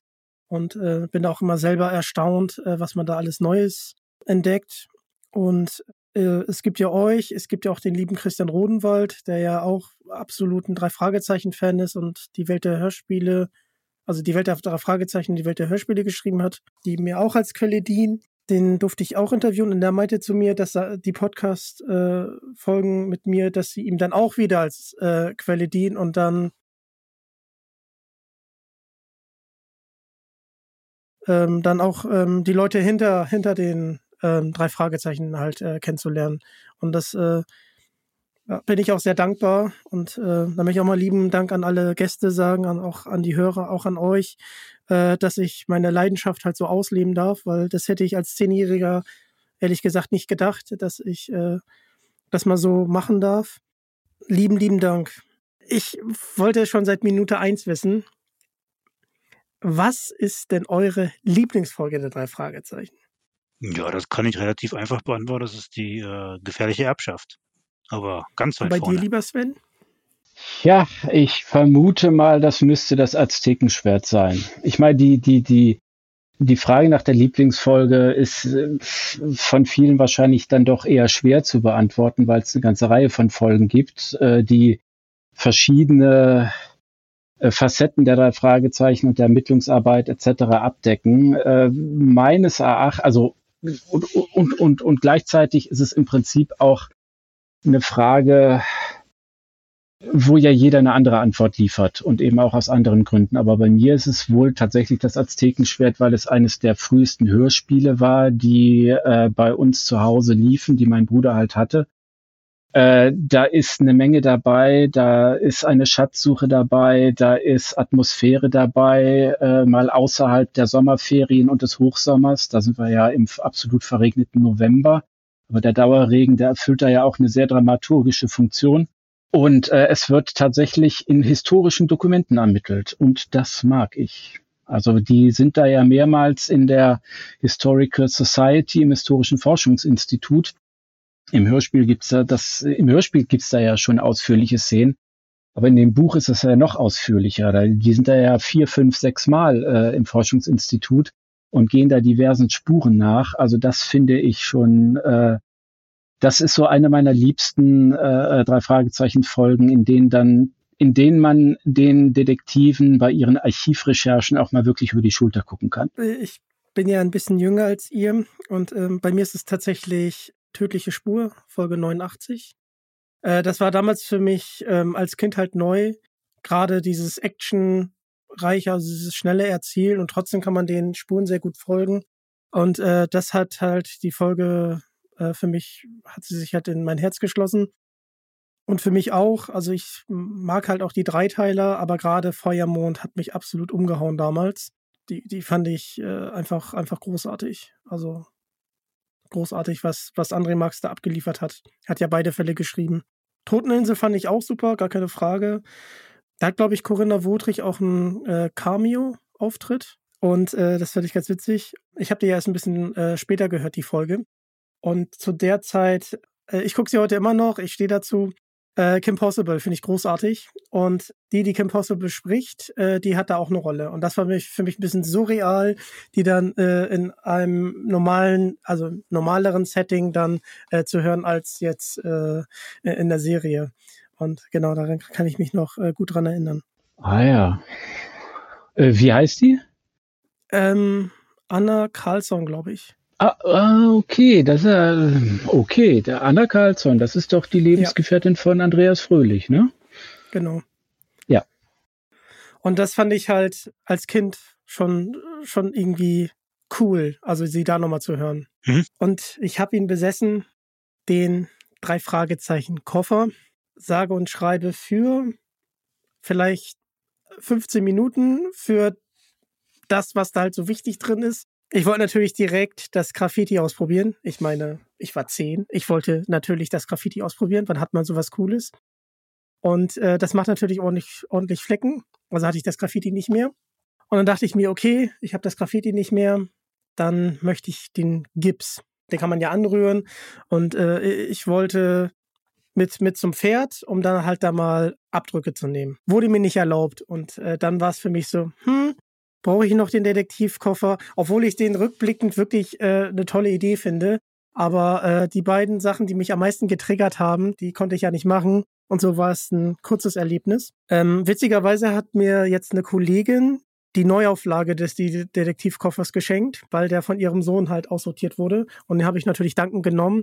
Gerade weil da auch ein Koffer dabei war. Bei der Vorauflage war es ja nur ein Karton. Gibt es bei euch drei Fragezeichen Produkte, die ihr so ähm, als Highlight in Erinnerung habt? Äh, also ähm, jetzt muss ich mal gerade überlegen. Ich würde äh, Produkte äh, nennen, die so ein bisschen abweichen von dem, was normalerweise auf den Markt kommen, ähm, die sich vielleicht auch mal was trauen, die vielleicht auch nicht ausschließlich auf Gewinnmaximierung aus sind und äh, mal auch abseits der normalen Pfade laufen, vielleicht auch mal so ein gewisses verlegerisches Risiko haben. Und da würde mir zuallererst der Bildband, die drei Fragezeichen und ihre geheimen Bilder oder die, und die geheimen Bilder einfallen. äh, den ich also sehr gelungen fand und ähm, den man auch ruhig mal eine wirklich aktualisierte Neuauflage hätte gönnen können. Aber die dritte Auflage hat nach wie vor nur 175 Folgen. Aber das fand ich super. Und ähm, ich fand auch die Top Secret Editions äh, sehr schön. Vor allen Dingen die erste mit den beiden äh, nicht übersetzten beziehungsweise nie erschienenen Crimebusters Folgen und der nicht übersetzten äh, Find Your Fate Episode House of Horrors, äh, wo der Verlag bestimmt äh, nicht hundertprozentig sicher sein konnte, ob sich das rechnet. Aber es schien sicher gerechnet zu haben, weil ja dann noch die zweite Top Secret Edition hinterher äh, geschoben wurde. Und da höre ich jetzt auch lieber auf, weil wir da befangen sind, denn die Top Secret Edition 2 enthält ja neben der grausamen Göttin, dieser zweiten Find Your Fate Folge und dem äh, allerersten Manuskript von André Marx, dem versunkenen Schiff, auch die äh, nicht übersetzte Folge Shoot the Works der Crimebusters Serie, und deren Übersetzung ist tatsächlich auf unserem Mist gewachsen. Und äh, deswegen fand ich diese Top Secret Edition natürlich auch ganz nett. Das ist ja der Hammer. Das wusste ich gar nicht. Da kann ich mich nur anschließen, genau. Das wusste. Wobei ich weiß gar nicht, wie. wie ja? ja. Nee, sag. Also es steht ja, es steht ja, glaube ich, im, äh, im Buch drinne, äh, ich glaube ich mit Unterstützung der rockybeach.com, genau. Das war auch eins der verrückten Pro Projekte, ich glaube genau im Jahr 2000. Äh, ich kann mich erinnern, ich habe zu Sven gesagt, wir müssen dieses Buch mal übersetzen. Das muss man auf Deutsch geben, wenigstens für Fans, von Fans. Hat der Sven mich, glaube ich, für vollkommen verrückt gehalten. Ich habe dann gesagt, komm, wir machen meine berühmte Salami-Taktik. Wir fangen einfach mal an und äh, arbeiten uns Stück für Stück, Kapitel für Kapitel weiter. Und siehe da, ich, ich war auch wieder mit meiner Frau unterwegs, auch wieder im, im Wohnwagen. Ich, äh, wir waren am Grand Canyon. Und ich kann mich erinnern, ich habe da angefangen, das erste Kapitel zu übersetzen. Nach dem äh, Abendbrot draußen hingesetzt, war im Oktober noch, noch wunderschön warm. Der Grand Canyon, der ist dann wirklich von diesem Campingplatz, äh, man kann ihn quasi noch riechen und sehen. Und habe mich da hingesetzt und habe das erste Kapitel über, übersetzt. Und Sven habe ich gesagt, du, fang doch du doch mit dem zweiten an.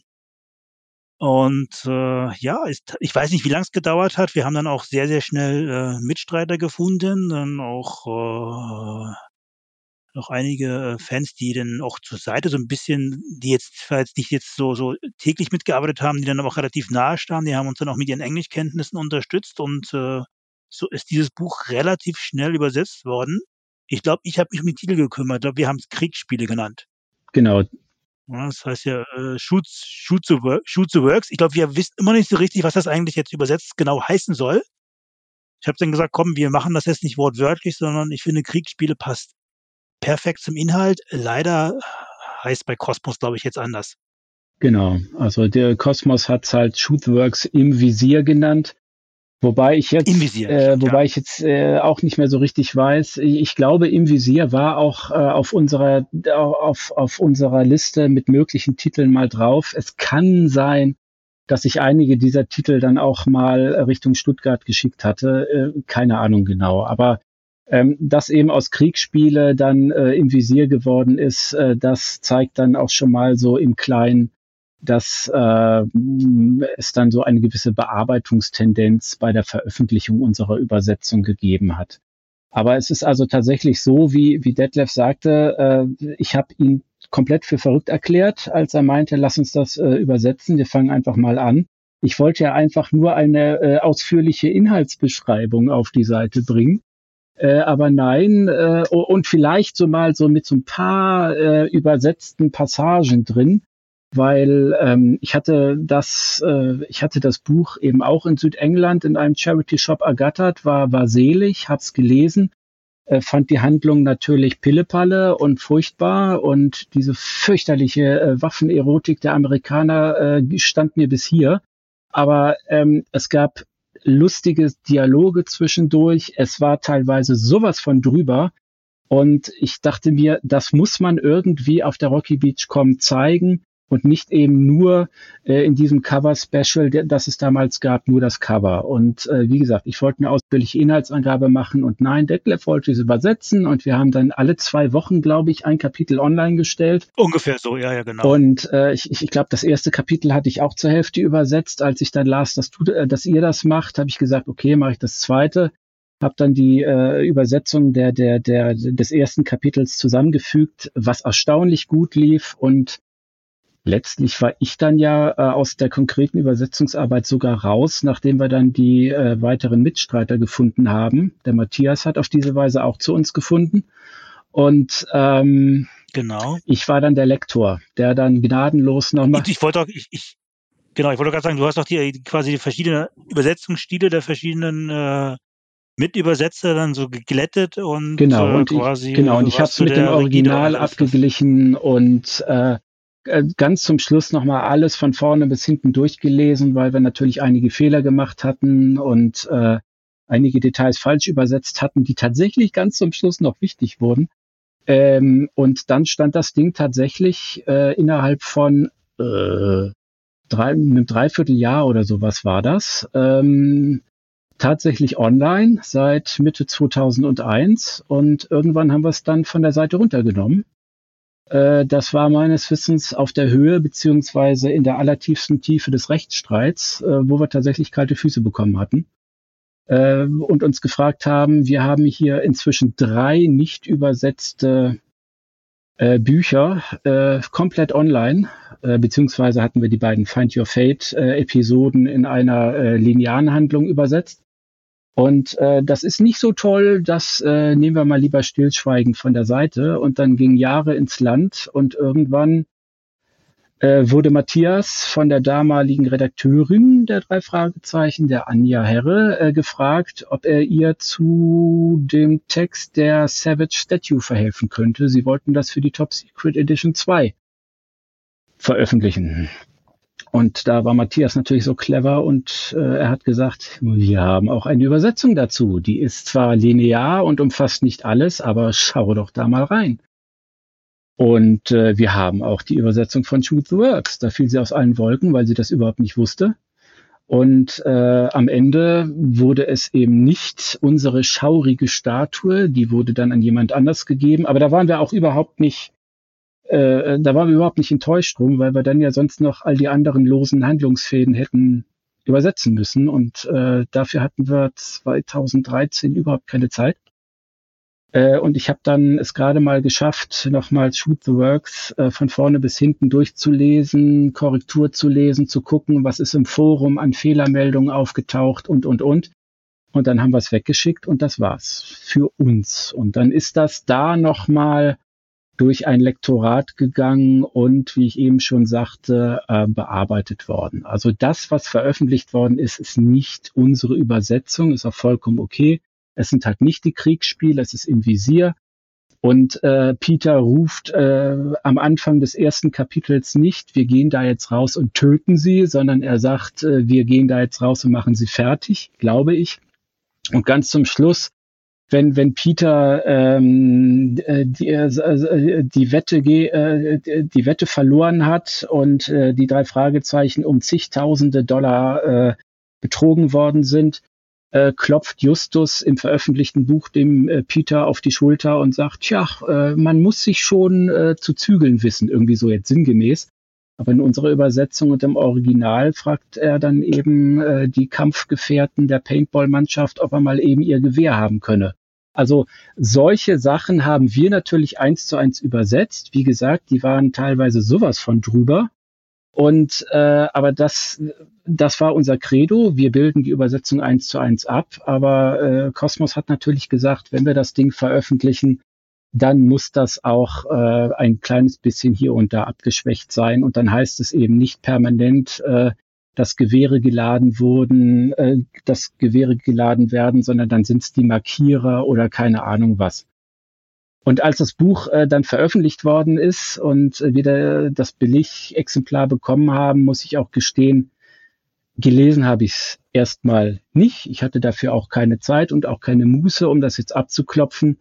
Ich habe mir so ein paar Szenen äh, schnell angeguckt, ob äh, so schöne Wortwitze drin waren, auf äh, die wir sehr stolz waren. Sie waren drin und dann war für uns die Sache erstmal äh, erledigt. Und äh, das fanden wir toll und wir sind auch sehr transparent damit umgegangen, dass wir damit ein Honorar bekommen haben.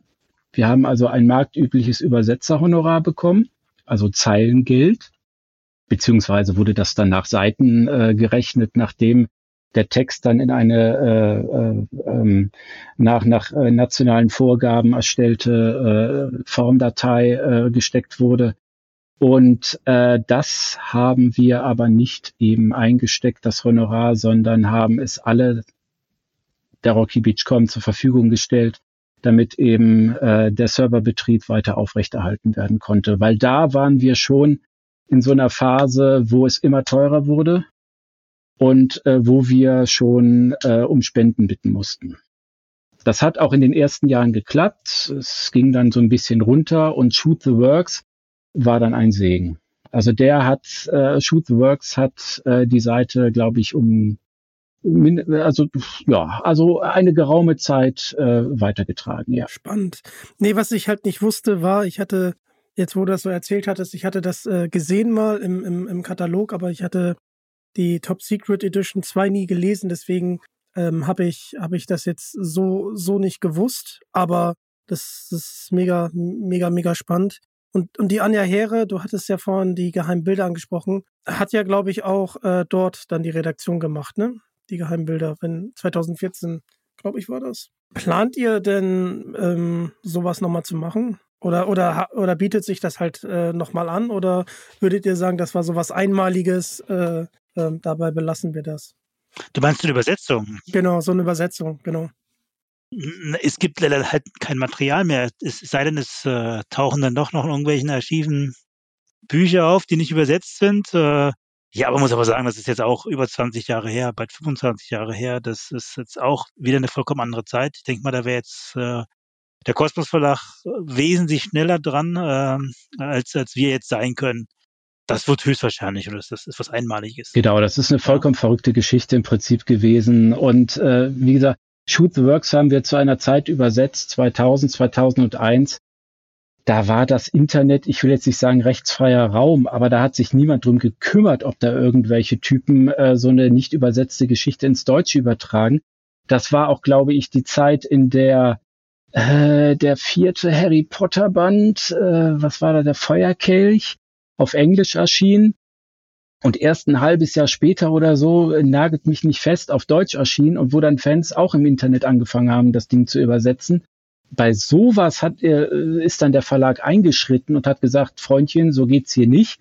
Aber uns hat man machen lassen. Und äh, das war von vornherein eine, Gesch äh, eine, eine Sache von Fans für Fans und äh, die wir selber fast vergessen hatten und äh, die dann später in Tüdelchen äh, gesprochen geadelt worden ist durch den Verlag. Aber ich glaube, wir würden nicht anfangen, unsere Dienste jetzt dem Kosmos Verlag an äh, vorzubringen und uns da äh, irgendwie äh, vor die Fußmatte zu werfen. Äh, wir sind, das darf man letztlich schon sagen, äh, nach wie vor unabhängig und äh, das war letztlich eine einmalige Geschichte. Aber die ist absoluter Hammer. Also krieg Gänsehaut. Das ist doch. Das, jetzt muss ich es lesen. Jetzt muss ich es lesen. Und äh, ich muss euch dann noch fragen nach den Wortwitzen. Das ist mega. Es gibt ja Leute, die befassen sich mit den drei Fragezeichen wissenschaftlich im euer Archiv. Das wird ja auch äh, ständig aktualisiert gibt es halt die wissenschaftlichen Arbeiten. Und äh, jetzt, wo ich auch ähm, seit ungefähr drei Jahren bei der Universität arbeite, interessiert mich das total und ich äh, lese die dann noch äh, stellenweise mir die wissenschaftlichen Arbeiten durch. Ist euch von den wissenschaftlichen Arbeiten irgendwie was besonders äh, hängen geblieben oder, oder wie, wie kam diese Idee auf, äh, diese zu sammeln? Also ich glaube, die Idee kam auf, nachdem wir die erste Arbeit online hatten. Das war auch wiederum vor meiner Zeit. Das müsste eine Hausarbeit gewesen sein. Also relativ äh, übersichtlichen Umfangs. Äh, die ist dann mal tatsächlich irgendwie bei den Manuskripten gelandet und dann haben wir halt gemerkt, es gibt noch eine Arbeit und noch eine Arbeit und wir brauchen eine Rubrik dafür und natürlich musste es das Forschungsinstitut Rocky Beach sein. Und äh, man hat selber studiert zu der Zeit und hat wirklich ähm, durchaus auch den Anspruch gehabt, äh, die drei Fragezeichen aus einer wissenschaftlichen Perspektive äh, zu beleuchten und äh, fand das, also ich fand das immer auch sehr interessant, was andere da geleistet haben. Äh, das war sehr ähm, noch sehr ähm, wie soll ich sagen, also es war noch sehr schwierig am Anfang. Die Leute haben uns teilweise sogar die gedruckten Arbeiten per Post zugeschickt, weil sie die Dateien nicht mehr hatten. Äh, die, die PDF-Dateien mussten ja auch erstmal erstellt werden. Das gab's, äh, das ging damals äh, noch nicht so einfach. Da brauchte man spezielle Tools für. Ähm, und ich sag mal so, äh, es wurde dann immer mehr. Gelesen habe ich nicht alle. Ich weiß auch, dass ich einmal äh, sehr früh eine Arbeit gelesen habe und recht froh war, dass ich das, äh, dass das im Sande verlaufen ist, weil ich sag mal so, jeder Satz ein Fehler. Äh, da hätte ich ein schlechtes Gewissen gehabt, das zu veröffentlichen. Aber im Prinzip gibt es keine Qualitätskontrolle. Es gibt keinen Lektor bei uns, der da irgendwie den Rotstift schwingt. Wir stellen das online. Wenn wir es denn selber zur Verfügung gestellt bekommen, dann ist es bei uns halt zum Download bereit. Oder aber wir finden äh, akademische Abschlussarbeiten oder sonstiges äh, in der freien Wildbahn auf Uniservern, wo auch immer.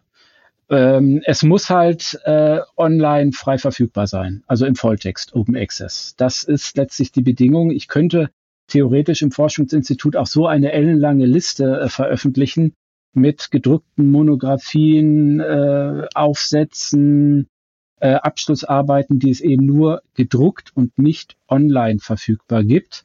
Ähm, wäre auch sinnvoll, nur irgendwann stellt man sich die Frage, äh, will man jetzt die Arbeit äh, anderer machen? Äh, ne? Das kann man sich ja auch aus den Abschlussarbeiten, die online verfügbar sind, zusammensuchen, was es da sonst noch gibt. Also das ist das oberste Kriterium bei uns, dass die äh, im Open Access verfügbar sind. Und wenn du mich jetzt fragst, ob mir da irgendetwas besonders in Erinnerung geblieben ist, müsste ich eine Arbeit nennen, die wir nicht haben und die wir gar nicht kennen und die ich eigentlich seit Anfang suche und die ich nie finden werde, weil es eine Abschluss, also eine Examsarbeit von vor, von vor 1974 sein muss, die als Fußnote in ähm, dem Werk Die Detektivgeschichte für junge Leser auftaucht. Also die muss, also dieses Werk von Peter Hasubeck, Peter Hasubeck muss man äh, gelesen haben, wenn man sich mit den Detektivgeschichten für, Ju äh, für Kinder und Jugendliche auseinandersetzt, weil das ist die erste Mano Monographie zum Thema. Und da muss also irgendwann ein Student oder eine Studentin bei ihm eine Examensarbeit geschrieben haben und er hat die dann halt äh, teilweise ausgewertet und in ein Kapitel einfließen lassen. Und der Titel lautet tatsächlich Struktur, Intention und Lesehaltung in den Detektivgeschichten von Wolfgang Ecke und Alfred Hitchcock. Ein Vergleich. Den Titel fand ich so klasse, dass ich mir gesagt habe, die muss man doch finden können und äh, ich habe sie nicht gefunden. Das ist Studentensekretariat hat es nicht mehr. Peter Hasobeek hat äh, wusste überhaupt nicht mehr, wer die Arbeit geschrieben hatte, beziehungsweise ist ein Name dabei, aber ich wusste noch nicht mal, ob es eine Studentin oder ein Student ist. Also die Arbeit, vielleicht taucht sie irgendwann doch noch mal auf, aber das ist so, so äh, ich will jetzt nicht sagen, der heilige Gral äh, des, des Hüters des Forschungsinstituts. Das ist so hochgegriffen, aber also äh, das tut einem weh, dass man die, äh, dass, dass man die Arbeit nicht gefunden hat. Und man weiß natürlich nicht, was da sonst noch draußen alles ist und in Schubladen vor sich hingammelt. Spannend, das triggert mich, weil äh, mein Job ist natürlich auch, ähm, gerade beim Desi war es so, Aufsätze zu finden. Und äh, wir hatten da, das äh, hat zwar nicht mit den drei Fragezeichen zu tun, aber nur damit ihr so eine Vorstellung bekommen, wie viel Aufwand wir betrieben haben. Wir haben für einen äh, Wissenschaftler haben wir so ein Werk gesucht, da ging es um Einstein und seine Liebschaften. Und das war irgendwie so ein Werk in Eigenveröffentlichung und äh, es war ganz schwer daran ranzukommen. Und mein damaliger Ausbilder, Christian, liebe Grüße, wenn du das hörst, der ist da dann irgendwie rangekommen. Ähm, und dann äh, haben sie ihm das äh, halt äh, zukommen lassen. Als Fernleihe nennt man das ja. Aber daran zu kommen, das zu finden, äh, da haben wir wirklich einen Tag dran gesessen, weil das ganz, ganz schwer zu finden ist. Ich glaube, Jurist, juristische äh, äh, Ausarbeitungen zu den drei Fragezeichen, die sind doch eigentlich auch ein De Desiderat, ne? Sollte man meinen. Ich glaube, das gibt's noch nicht. Also zumindest ist mir nichts dergleichen bekannt. Wäre doch ja, auch mal spannend. Äh, ich wollte dich einmal noch mal kurz loben, weil du bist ja wirklich alles durchgegangen, so bibliografisch, was man machen kann, um halt die Arbeit zu finden. Ähm, aber ich drück, drück dir natürlich die Daumen oder euch, dass ihr die findet. Und ich kann mal im Dekanatbüro mal fragen, ob man das nicht als äh, Thema anbieten könnte.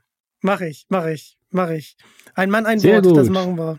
Die können immer noch Nein sagen, das natürlich, aber äh, ich werde es auf jeden Fall, ich werde es auf jeden Fall mal ansprechen. Manchmal muss man einfach tiefgründiger forschen. Aber wenn Sven es nicht findet, dann, dann ist es wirklich schwer. Dann ist die Hürde wirklich sehr hoch. Ja, dann kommen wir zu ein paar Live-Shows. Ähm, einmal der dunkle Taipan. Ihr habt ihn doch sicherlich auch gesehen. Wie fandet ihr den? Ich muss gestehen, ich war nicht da. Einfach zu weit weg von meinem Wohnort. Äh, ja. Bin ich vielleicht auch so ein bisschen jetzt äh, nicht mehr zu, zu, zu so sehr nah dran in drei Fragezeichen. Also meine letzte Live-Show, äh, muss ich ganz ehrlich gestehen, äh, war was war es denn? Das war noch in den, in den Nullerjahren auf alle Fälle. ich kann jetzt gar nicht mal sagen, welche. Aber damals war ich natürlich überall. Den habe ich schon nicht mehr gesehen, ganz ehrlich. Dann war es ähm, der Super Papagei oder La Force Master of Chess. Da, da, da war ich auf alle Fälle. Master of Chess auf alle Fälle. Da war ich auch bei den, ja genau, doch, klar.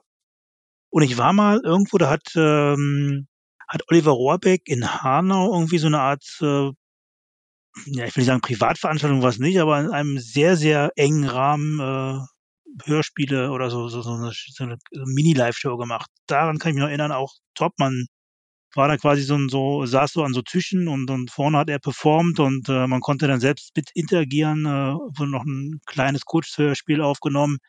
Aber sonst die letzten Live-Shows, ganz ehrlich, äh, ich war nicht da.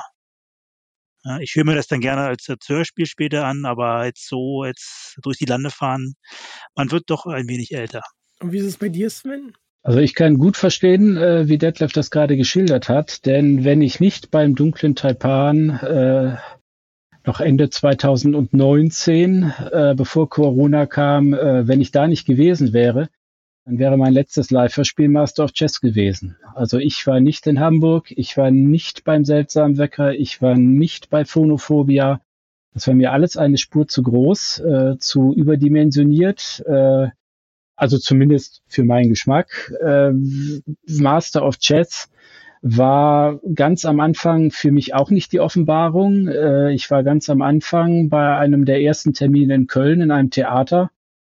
Und äh, vielleicht hatte ich ein bisschen was anderes erwartet. Vielleicht hatte ich ein bisschen mehr Interaktion mit dem Publikum, mehr Improvisation, keine Ahnung was äh, erwartet. Ähm, aber da lief dann doch letztlich alles nach einem festgefertigten Drehbuch ab, was alles seine Qualität hat, müssen wir nicht drüber streiten, ist klar. Und ähm, aber man war doch ein kleines bisschen nicht irritiert, aber äh, man es, man hatte sich das ein kleines bisschen anders vorgestellt. Aber äh, Master of Chess habe ich dann auch zum zweiten Mal bei dieser Open-Air-Reihe äh, in etwas größerem Umfang dann nochmal gesehen. Da hatte man sich dann inzwischen das Hörspiel über den längst erschienenen Live-Mitschnitt schön gehört, konnte fast mitsprechen. Und dann hört man das auch alles ganz anders. Und äh, dann ist das auch fast schon wieder so was Ritualisiertes. Mit einigen äh, originellen äh, besonderen äh, Einfällen zwischendurch. Wir waren zum Beispiel, äh, also da, wo ich es gehört habe, waren wir unter einem riesigen Zelt zwischen Kunstmuseum und Kunsthalle in Bonn an der Museumsmeile. Und äh, kurz bevor die Show gestartet äh, ist, prasselt ein heftiger Regenschauer auf das Zelt runter. Es war also sehr gemütlich. Und äh, wie lautet äh, doch der erste Satz äh, von Helmut Kraus Erzählertext? Es regnete in Strömen. Oder sinngemäß hatte er gleich einen Szenenapplaus und einen Riesenlacher. Also solche Dinge bleiben einem dann eben auch in Erinnerung und das hat mich dann letztlich so mit der ersten Aufführung von Master of Chess wieder ein bisschen versöhnt. Aber gleichwohl in die großen Hallen hat es mich nicht reingezogen. Allerdings muss ich dann sagen, beim dunklen Tapan bin ich dann doch schwach geworden. Es war eine Ankündigung für Live-Termine in einem Jahr, die da rausgehauen wurde im Herbst 2018. Man musste sehr, sehr schnell sein. Natürlich wurden Termine nachgeschoben, ist klar. Aber ich wusste, dass ich zu dem Zeitpunkt in Hamburg sein würde und da war klar, da muss ich hin. Also frag mich jetzt nicht nach der Handlung. Äh, ich fand es sehr angenehm. Äh, ich fand es äh, sehr unterhaltsam, sehr lustig.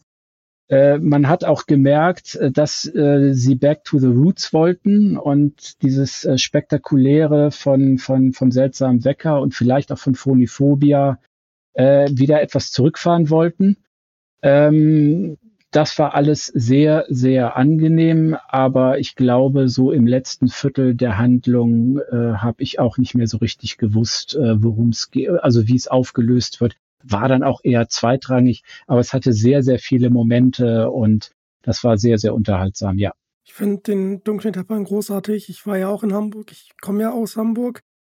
Ähm, und habe es mir dann nochmal angeguckt. Ähm, und da gibt es eine schöne Anekdote zu. Die haben ja an zwei Tagen aufgenommen in Hamburg. Und an einem der Tage war ich halt auch da. Dann habe ich da noch den lieben Kai Schwind getroffen. Und äh, das war auf jeden Fall eine ganz schöne Begegnung. Weil wir hatten uns ja vorher nur ähm, ähm, über einen Podcast halt interviewt und äh, sonst halt hin und her geschrieben, aber in Person hatten wir uns halt noch nicht getroffen. Und das war äh, einfach, einfach ganz schön. Wie, wie du schon sagtest, ich fand, der dunkle Taipan, der war wirklich, ja, so bisschen back to the roots.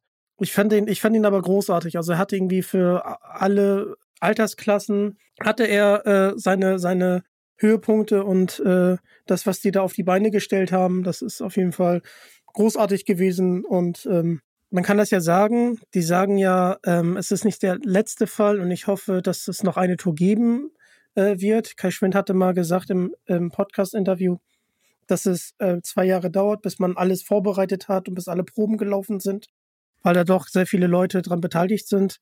Und ich hoffe, dass, dass wir noch äh, eine Tour äh, geschenkt bekommen. Bin, bin ich wahrscheinlich auch ähm, wie einige andere sehr gespannt, äh, ob das auch passiert.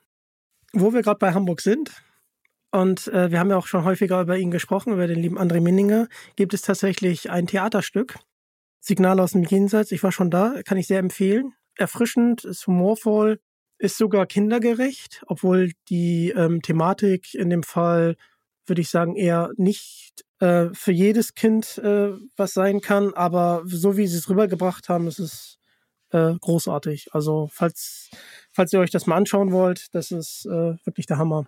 Also die haben sich da wirklich Gedanken gemacht. Also ich werde garantiert nicht dazu kommen. Das läuft ja auch äh, nicht allzu lange, glaube ich. Ne? Das mhm. läuft doch, glaube ich, bis in den April hinein.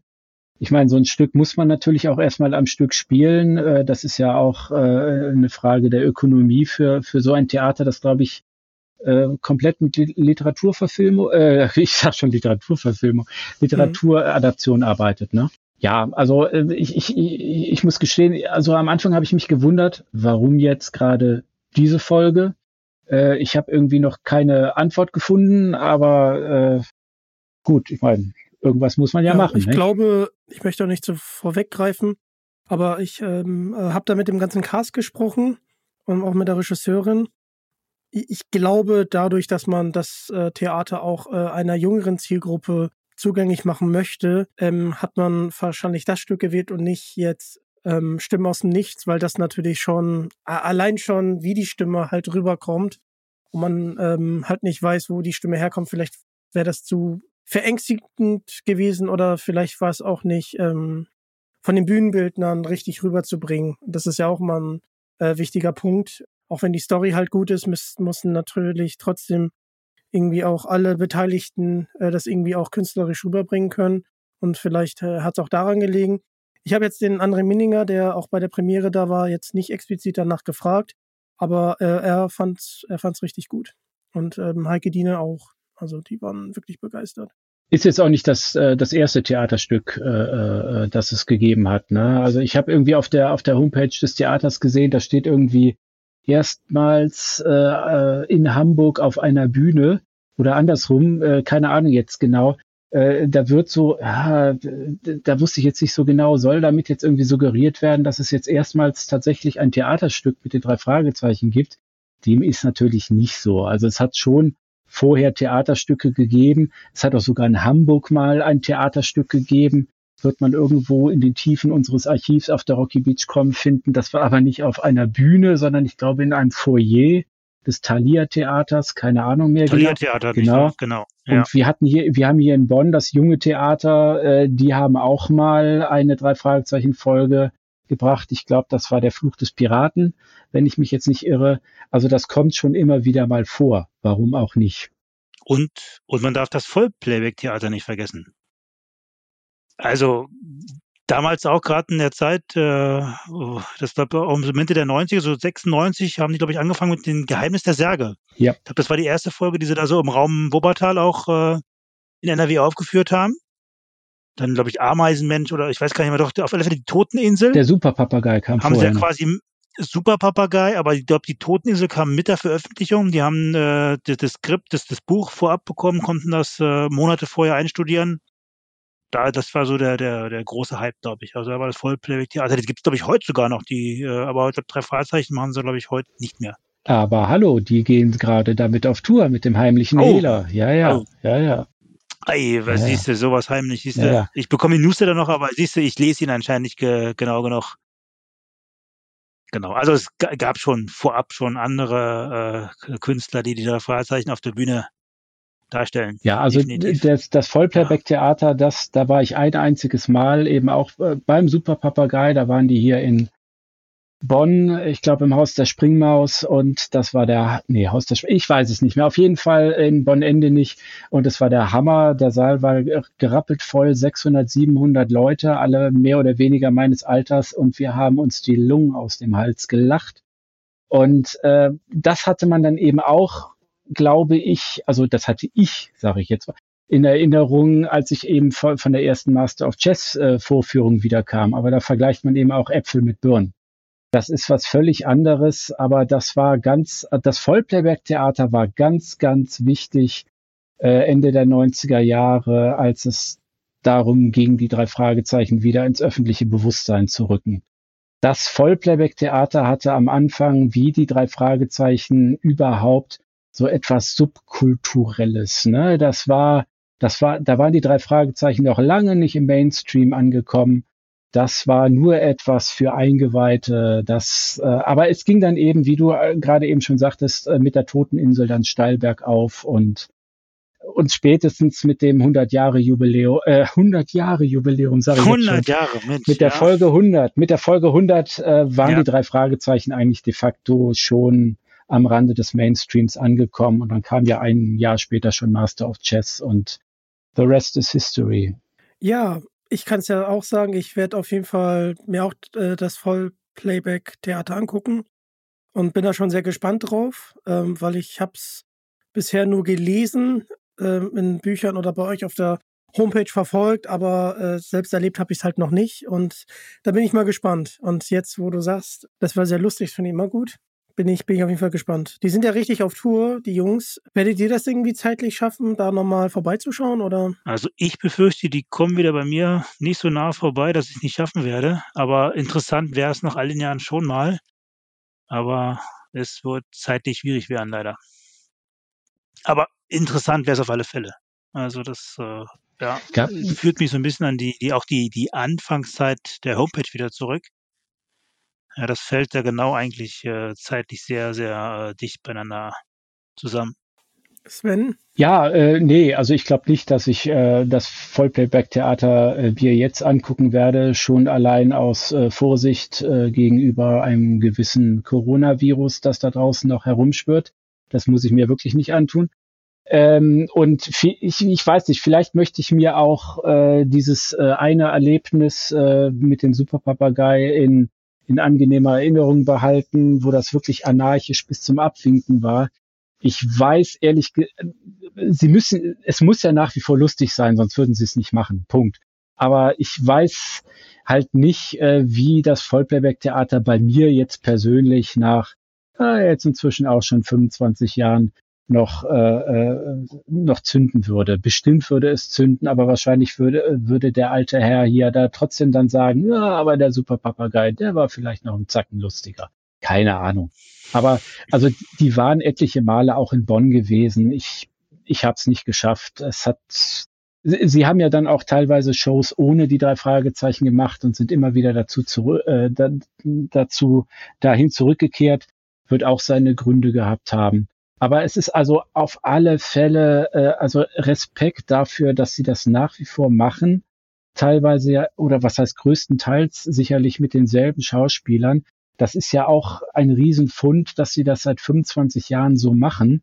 Die, die sind ja selber letztlich äh, in, in eine eigene Marke äh, geworden und äh, nur ja 15, 17, 18 Jahre äh, äh, jünger im Geschäft als äh, Oliver Jens und Andreas. Also das ist schon mhm. Wahnsinn. Ich bin, ich bin, ich bin gespannt und werde, äh, werde berichten. Dann, wir haben jetzt so viel über die drei Fragezeichen gesprochen.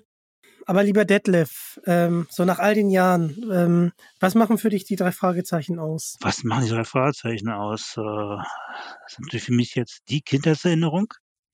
Wie gesagt, hat mich bereits in der Schule begleitet. Immer unterhaltsam, immer spannend, über viele, viele Jahre hinweg. Klar, die alten Folgen äh, ist so ein bisschen das Fundament der Serie. Eiger Rasch, äh, persönlich kennengelernt noch äh, lange Zeit. Ihr Coverdesign, denke ich mal, äh, eine Revolution im Kinderbuchmarkt, unvergleichlich. Alfred Hitchcock natürlich jetzt lange nicht mehr auf den Covern zu sehen, aber war für mich damals in meiner Kindheit immer so ein bisschen mir das Gefühl gebend, dass das ist was eigentlich für versteckt für Erwachsene. Ja, da, da fühlte man sich Teil äh, eines anderen Universums. Die Sprecher äh, konstant dabei, also äh, so viele Dinge, äh, fantastisch. Und der Nachwuchs wächst nach. Also äh, was will die Serie Besseres haben? Für Jung und Alt ja, so verschiedene, viele Medien jetzt. Wir haben über Theatervorstellungen gesprochen. Ähm, gut, die Filme lassen wir mal außen vor. Definitiv, die gehören für mich nicht dazu. Aber klar, Bücher, Hörspiele und, und alles, was da auf der Bühne ist, äh, absolut top. Das finde ich schön. Und was ist bei dir, Sven? Naja, nur, was soll ich da jetzt noch sagen? Detlef hat letztlich alles Wesentliche erwähnt. Also die drei Fragezeichen sind einfach, wenn man jetzt mal sich, sich den Kern anguckt, also wirklich äh, die frühen Geschichten, das, das sind einfach gut erzählte Detektivstories, Detektivgeschichten für Kinder und Jugendliche, inzwischen auch für Erwachsene, wie man jetzt weiß. Äh, und äh, die, die Autoren haben ihre Leserinnen und Leser eigentlich immer ernst genommen. Sie haben nicht irgendwie auf sie runtergeguckt, wie Detlef schon sagte, auch diese Anmutung mit Hitchcock. Das war was Erwachsenes. Das war äh, etwas, wo man, äh, wo man gut folgen konnte und wo man auch immer was gelernt hat und wo man immer weiterlesen wollte und weiterhören wollte. Und ähm, es ist einfach ein Wahnsinn, was sich alles daraus entwickelt hat. Was, was aus diesen wenigen Geschichten, die Robert Arthur da äh, erdacht hat, äh, erst in den USA mit weiteren Autoren geworden ist und dann hier mit all diesen äh, weiteren Serien und Medien und Ablegern und was weiß ich alles. Das ist, ähm, das ist, ich will nicht sagen einmalig. Es gibt natürlich andere Franchises in diese Richtung. Aber äh, wenn du jetzt mal vergleichst, Indiana Jones, wann kam der erste Film? 81 und äh, der hüpft äh, in diesem Jahr wieder über die Kinoleinwand. Äh, das ist letztlich so ein ähnliches äh, Phänomen. Allerdings hatte der nur fünf Filme. Und äh, von wie vielen Geschichten reden wir bei den drei Fragezeichen? Und noch dazu, und was Detlef gerade eben ja auch schon angesprochen hat, mit dieser unfassbaren Kontinuität im Hörspielbereich. Was, was, was Oliver, Jens und Andreas und Heike Dine Körting da zusammen seit äh, 43, 44 Jahren abliefern, das ist ja ein Phänomen für sich. Das, das, das, das ist ja schon, das, das steht ja schon in den, in den, in den Geschichtsbüchern letztlich. Äh, man könnte natürlich auch so leicht gehässig sagen, ähm, ist eigentlich komplett egal, was die da ins Mikrofon reden. Es wird eh gekauft, es wird eh gehört und äh, die Hörspiele werden eh am Stück gehört, weil äh, die Hälfte äh, erstmal einschläft. und dann am nächsten Tag weiterhören muss und, und, und. Äh, und man könnte auch hier und da ein Fragezeichen setzen, was die Umsetzung der Buchvorlagen anbelangt. Aber bitte, das ist jetzt meine persönliche Geschmackssache. Ähm, ich habe auch jetzt irgendwie bei den Hörspielen so leicht den Faden verloren und höre mir die Hörspiele einmal an und dann ist eigentlich relativ gut. Aber trotzdem, es ist ein Phänomen und natürlich stellt man sich die Frage, was wird sein, wenn die drei das eines Tages nicht mehr machen. Aber das ist ja noch Zukunftsmusik. Ja, ja. Das würde ich auch hoffen. Das wollen wir mal hoffen, ja. Ich beantworte jetzt mal ähm, auch für mich selber die Frage. Ähm, ich hatte vorhin schon angesprochen, äh, dass ich ja äh, eine Pflegefamilie habe. Und ähm, ohne da jetzt in die Vergangenheit zu diven, äh, waren die drei Fragezeichen tatsächlich die zweite Konstante, die ich neben der äh, Pflegefamilie hatte, ähm, damals äh, in Kindheitstagen. Egal, ob es Up und Down gab, ähm, im Leben ist das ja immer so, auf die drei Fragezeichen war immer Verlass. Wir klammern jetzt mal den Rechtsstreit aus. Das ähm, ist halt so ein Stück Hinterhalt, was man sich bewahrt. Und ähm, äh, ich finde es an mir auch immer äh, erstaunlich, äh, mit welcher Euphorie ich halt das neue Hörspiel erwarte. Ich ähm, habe zwar ein Star Wars Tattoo, aber ich glaube, die drei Fragezeichen, was das angeht, triggern mich nochmal äh, ein bisschen mehr. Seit über 30 Jahren äh, ist ja auch André Minninger fleißig an den Hörspielen beteiligt, also den gebührt neben den schon erwähnten auch äh, auf jeden Fall der Dank, mit wie viel ähm, Herzblut er das macht. Er hat ja auch gesagt, also die wurden mal gefragt, welchen Beruf möchtest du machen? Und er wollte halt Hörspiele machen. Also es ist wirklich seine Passion und äh, das merkt man ihm auch an. Und äh, wie, wie, wie jedes äh, gute Produkt gibt es natürlich äh, Folgen, über die man sicherlich streiten kann. Aber im, im Kern habt ihr das ja auch gesagt, ähm, mit, mit der Liebe und mit der Kontinuität ist es einfach äh, der Wahnsinn. Und ähm, ja, am, am liebsten möchte man, dass äh, Oliver, Jens und Andreas, keine Ahnung, 200 Jahre alt werden oder so, dass wir auf jeden Fall das Ende nicht miterleben. Das jetzt nur mal so ein bisschen ähm, reingebracht, aber mit dem Gedanken, dass die aufhören, möchte man sich eigentlich gar nicht anfreunden, obwohl das ja irgendwann wahrscheinlich auch der Fall sein wird, aber trotzdem äh, genießt man das, ich kann da ja nur für mich sprechen, umso mehr, äh, dass sie das halt wirklich noch so lange machen. Vielleicht gibt es oh. dann irgendwann mal synthetische Stimmen. Oh, ähm, aber, aber hoffentlich, hoffentlich erst in 20 Jahren. Und vielleicht ist es dann doch irgendwann mal vorbei. Irgendwann ist vielleicht dann doch der Punkt, wo man sagen muss, das war's jetzt.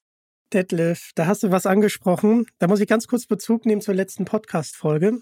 Und zwar durfte ich den lieben Patrick Winchewski interviewen. Das ist die deutsche Stimme von Hugh Grant, äh, Tom Cruise und auch von Gabriel Macht, also Harvey Specter in Suits. Und am Ende des Interviews kamen wir halt auf dieses äh, Thema über die künstliche Intelligenz. Die haben da gerade wirklich Bauchschmerzen und ähm, ich hoffe, ich hoffe, dass das einfach hier in Deutschland ähm, kulturell nicht akzeptiert wird, weil ich finde, gerade ähm, ähm, und Oliver, Jens und Andreas, das sind ja professionelle Sprecher und auch die, die zu den drei Fragezeichen eingeladen äh, werden und mitsprechen dürfen. Äh, das sind ja alles professionelle Sprecher und ich möchte auch, dass das Handwerk irgendwie erhalten bleibt, das natürlich auch maßgeblich dazu beiträgt, äh, dass die Geschichten halt diese Atmosphäre versprühen. Ich hoffe, ich hoffe, dass es nicht kommt. Also auch ähm, der Bereich Synchron, und da sind die ja auch aktiv, äh, die, die drei. Ähm, also wenn das synthetisch wäre, das würde ich ganz, ganz schlimm finden. Also ich, also Stand heute definitiv auch, klar, kann man sich gar nicht vorstellen, aber wie so immer, äh, das Geld regiert die Welt. Und wenn die Kosten entsprechend gesenkt werden, das, äh, die Welt wird in zehn Jahren eine andere sein. Aber gucken wir mal. Können wir uns wieder treffen? Können wir mal resümieren, was in den letzten zehn Jahren passiert ist? Aber für drei Fragezeichen wollen wir das mal nicht hoffen. Da bin ich vollkommen bei dir. Nein, ich glaube das auch nicht, weil ähm, gerade eben, weil die seit 43 Jahren so arbeiten, wie sie arbeiten, äh, natürlich auch inzwischen digital, aber größtenteils eben auch noch analog. Äh, das ist ja äh, unvorstellbar. Aber es ist nach wie vor Realität und es gibt ja die, es gibt ja die Aussagen. Nun gut, du könnte mal, äh, es gibt die Aussagen der drei Sprecher, dass äh, sie eben äh, nur so lange machen, wie sie das alle drei zu dritt machen. Sobald einer aussteigen will, hören alle auf. Und es gibt meines Wissens auch, wenn, wenn, wenn ich das jetzt richtig erinnere, hat, hat Jens auch mal äh, gesagt, dass ähm, solange Heike Dine Körting die Regie hat, macht er das weiter. Und sobald Heike Dine Körting nicht mehr dabei ist, wird er, ich glaube, das hat er so wortwörtlich gesagt, das Produkt beenden. Äh, wir hoffen, dass es noch lange, lange weiterläuft, aber auch deshalb denke ich, wird sich da nichts ändern. Das denke ich auch. Da nochmal eine Anekdote. Ähm, als ich sie interviewen durfte, da haben wir auch analog äh, aufgenommen mit dem Tonband und das ist zweimal ausgefallen. Ich war ja total nervös und ähm, habe ständig mit den Armen am Tisch hin und her gerückt. Da meinte sie nur, ja, das müssen Sie dann irgendwann rausschneiden, weil ich halt so nervös war. Ich habe ja alles versucht, ne? Ich habe durchgeatmet, Schokolade gegessen, alles. es hat ja erstmal nichts geholfen und dann haben wir es halt immer und immer wieder neu aufgenommen. Das Tonband war wirklich auf meiner Seite, deswegen bin ich dankbar, dass es analog aufgenommen wurde. Heike Diene ist halt einfach, einfach cool und ähm, hat einfach diese, ja, die, die, diese ähm, Energie und ähm, ich finde das wirklich beachtlich, ähm, mit, mit welcher Euphorie äh, sie, ähm, sie da auch rangeht. Und dann meinte sie bei mir im Interview, ja, jetzt wird er ruhiger, jetzt wird er entspannter, weil wir natürlich mehrmals dann anmoderiert haben. Und ich bin mit dem Podcast sehr, sehr, sehr zufrieden und äh, möchte nochmal lieben, lieben Dank sagen. Und gerade weil die das halt auch größtenteils analog aufnehmen. Ich, ich habe ja das Archiv gesehen an Material, das sollen über 100.000 ähm, Geräusche sein. Ähm, sie hat zwar auch ein dig digitales Gerät für, für, für ihr Handy, wo sie dann äh, sagte in der Folge, dass sie noch ein Geräusch aus ihrer Katze rausbekommen muss. Das fand ich irgendwie süß. Ja, und äh, das finde ich halt äh, einfach, einfach besonders, wie du das schon sagtest. Also ich hoffe auch, dass, äh, dass es die drei Fragezeichen lange, lange in dieser Form noch gibt und äh, bin, bin da noch gespannt, äh, was uns da erwarten kann. Ja, dann kommen wir zur letzten Frage. Leider keine Millionenfrage, aber Ihr habt ja eine Webseite und deswegen natürlich äh, die abschließende Frage, was gibt es bald Neues auf der Webseite? Könnt ihr da schon was anteasern? Die Frage gebe ich, die Frage gebe ich mal den Sven weiter. Ja, das ist eine sehr gute Frage. Das weiß, das wissen wir wahrscheinlich selber nicht. Also ähm, wir sind halt ständig bemüht, äh, unsere verschiedenen Bereiche aktualisiert zu halten und da kommt immer mal wieder ein Update. Wir bekommen immer mal wieder Zusendungen neuer Fanstories, neuen Fanstuffs. Das kommt dann alles auf die Startseite. Äh, wir aktualisieren ständig das Coverarchiv. Die Sammlerfälle äh, sind, sind ein solches Monstrum bei uns geworden. Äh, wir haben ja auch die, die Auflagendatenbank. Wir haben äh, die, die Bücher und die Kassetten, ob geschraubt oder nicht geschraubt, ob mit Aufkleber oder ohne Aufkleber. Das ist uns alles ja zwischenzeitlich so sehr über den Kopf gewachsen und zum Glück haben wir dann äh, auch Verstärkung äh, durch äh, Philipp bekommen, der die, äh, der diesen diesen Bereich kontinuierlich pflegt. Äh, der guckt sich dann immer die Bücher und die Hörspiele an und entscheidet dann, was für Updates da gemacht werden müssen. Also es ist, es ist immer irgendwie was zu tun. Wir müssten theoretisch auch äh, etliche alte Seiten nochmal durchgucken, darauf hin, ob das alles noch auf dem neuesten Stand ist. Äh, die Fehlerseiten müssten wir im Prinzip alle mal durchgucken, ob das alles noch so stimmt, weil die uns auch teilweise zugeschickt worden sind und wir das eins zu eins übernommen haben. Und da kann man sich teilweise auch fragen, ob man das heute noch so auf die Seite setzen sollte und, und, und. Also wir haben jetzt kein großes Projekt in der Mache, denke ich. Äh, so wüsste ich, glaube ich. Aber ähm, es wird definitiv äh, weitergehen, was auch nicht ganz selbstverständlich ist, weil das darf man sich dann eben auch äh, nicht ohne weiteres so vorstellen, äh, dass die Rocky Beachcom immer auf dem aufsteigenden Ast gewesen wäre. Im Gegenteil. Äh, wir hatten auch schon mal ruhigere Tage und äh, überlegt, ob äh, es vielleicht besser wäre, das als Museum äh, stehen zu lassen und äh, das Forum zu schließen und äh, es halt sein zu lassen. Aber das war dann irgendwann doch keine Option. Und dann haben wir uns halt mal zusammengerissen und etliches liegen gebliebenes wieder aktualisiert und äh, haben bei Twitter angefangen, bei Instagram und äh, ich habe das Gefühl, so ganz wie im Museum ist es bei uns noch nicht. Es kommt immer wieder noch was Neues dazu und wir bemühen uns und sind aber natürlich auch ein Stück weit darauf angewiesen, dass wir Hinweise bekommen, dass äh, äh, auch mal wieder mehr Leute zu uns ins Forum kommen und sich da engagieren, damit da nicht immer nur dieselben Pappnasen rumsitzen. Und ähm, das wird schon Dann weiterlaufen, möchte ich denke mal ich. ähm, im Namen aller drei Fragezeichen-Fans lieben, lieben Dank sagen, dass ihr das mit so einer Hingabe so lange schon macht. Und du hattest auch gerade den Instagram-Account angesprochen. Den finde ich zum Beispiel, den habe ich für mich ja äh, neu entdeckt. Ähm, den finde ich großartig. Und auch ähm, die Webseite ist großartig, weil ähm, ich muss da nochmal ganz kurz auf eurer Webseite luschern, damit ich den richtigen Begriff nenne. Und Mhm. zwar komme ich zwar aus dieser Bibliothekswelt, aber ich bin darauf gar nicht gekommen, dass man so natürlich auch nach neuen Büchern suchen kann. Und das ist natürlich großartig. Das sind ja diese Titelschutzanträge, die, die ja schon eingereicht werden.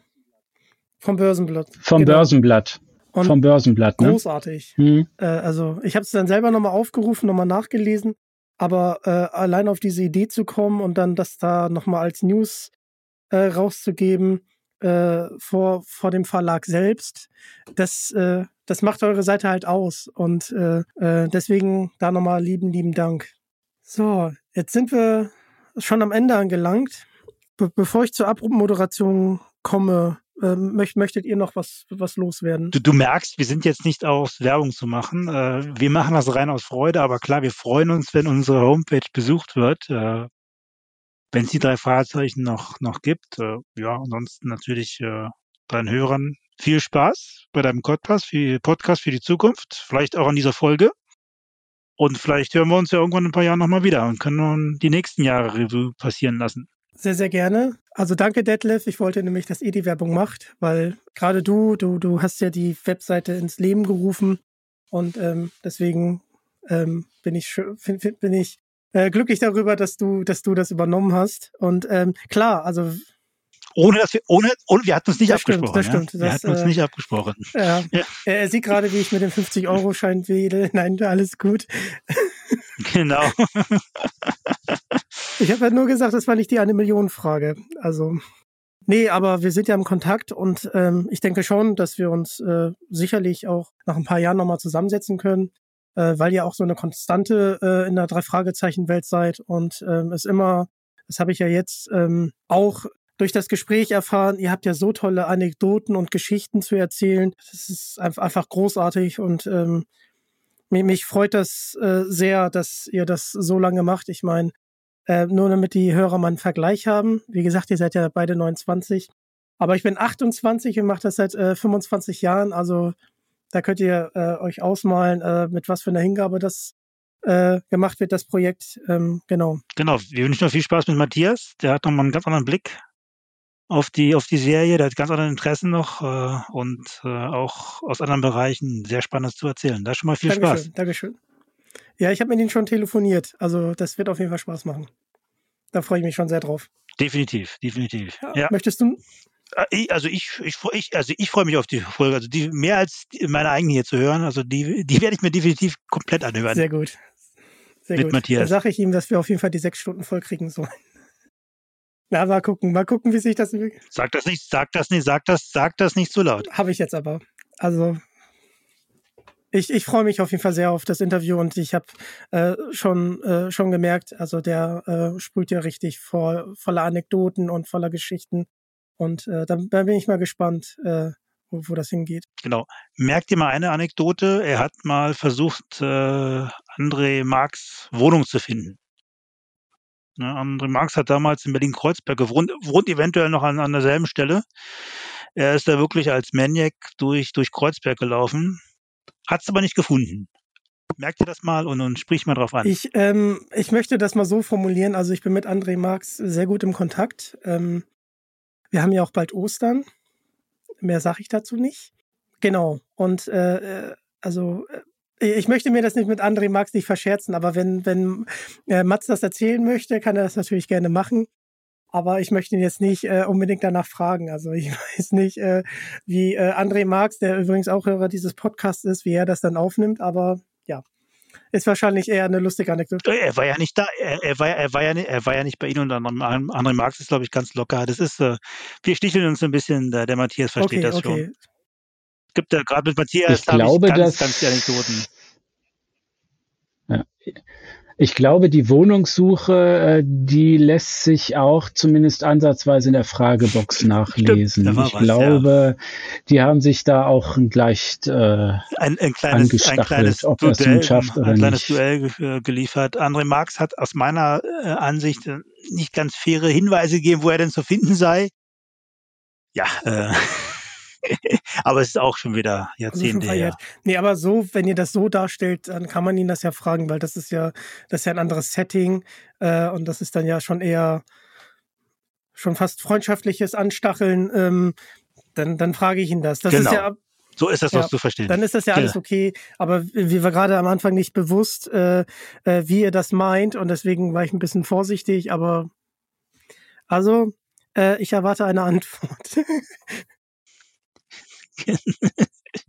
okay, dann vielen lieben Dank euch beiden. Vielen lieben Dank, Detlef. Vielen lieben Dank, Sven, für, für dieses äh, tolle Gespräch und für diese ganzen Eindrücke aus der Drei-Fragezeichen-Welt. Und äh, wie gesagt, ihr begleitet mich seit Nummer 18 Jahren, obwohl ihr das vorher gar nicht wusstet. Es freut mich einfach auch mal, euch kennengelernt zu haben, äh, die Leute, also einen Teil der Leute, die hinter dem äh, Projekt Rocky, rockybeach.com sind.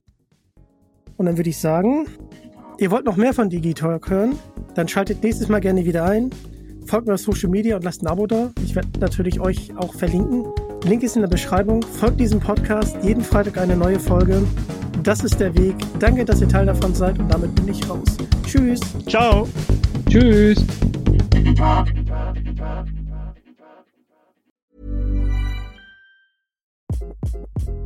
Hi, this is Craig Robinson from Ways to Win, and support for this podcast comes from Invesco QQQ, the official ETF of the NCAA. The future isn't scary. Not realizing its potential, however, could be. Just like on the recruiting trail, I've seen potential come in many forms as a coach. Learn more at Invesco.com slash QQQ. Let's rethink possibility. Invesco Distributors, Inc.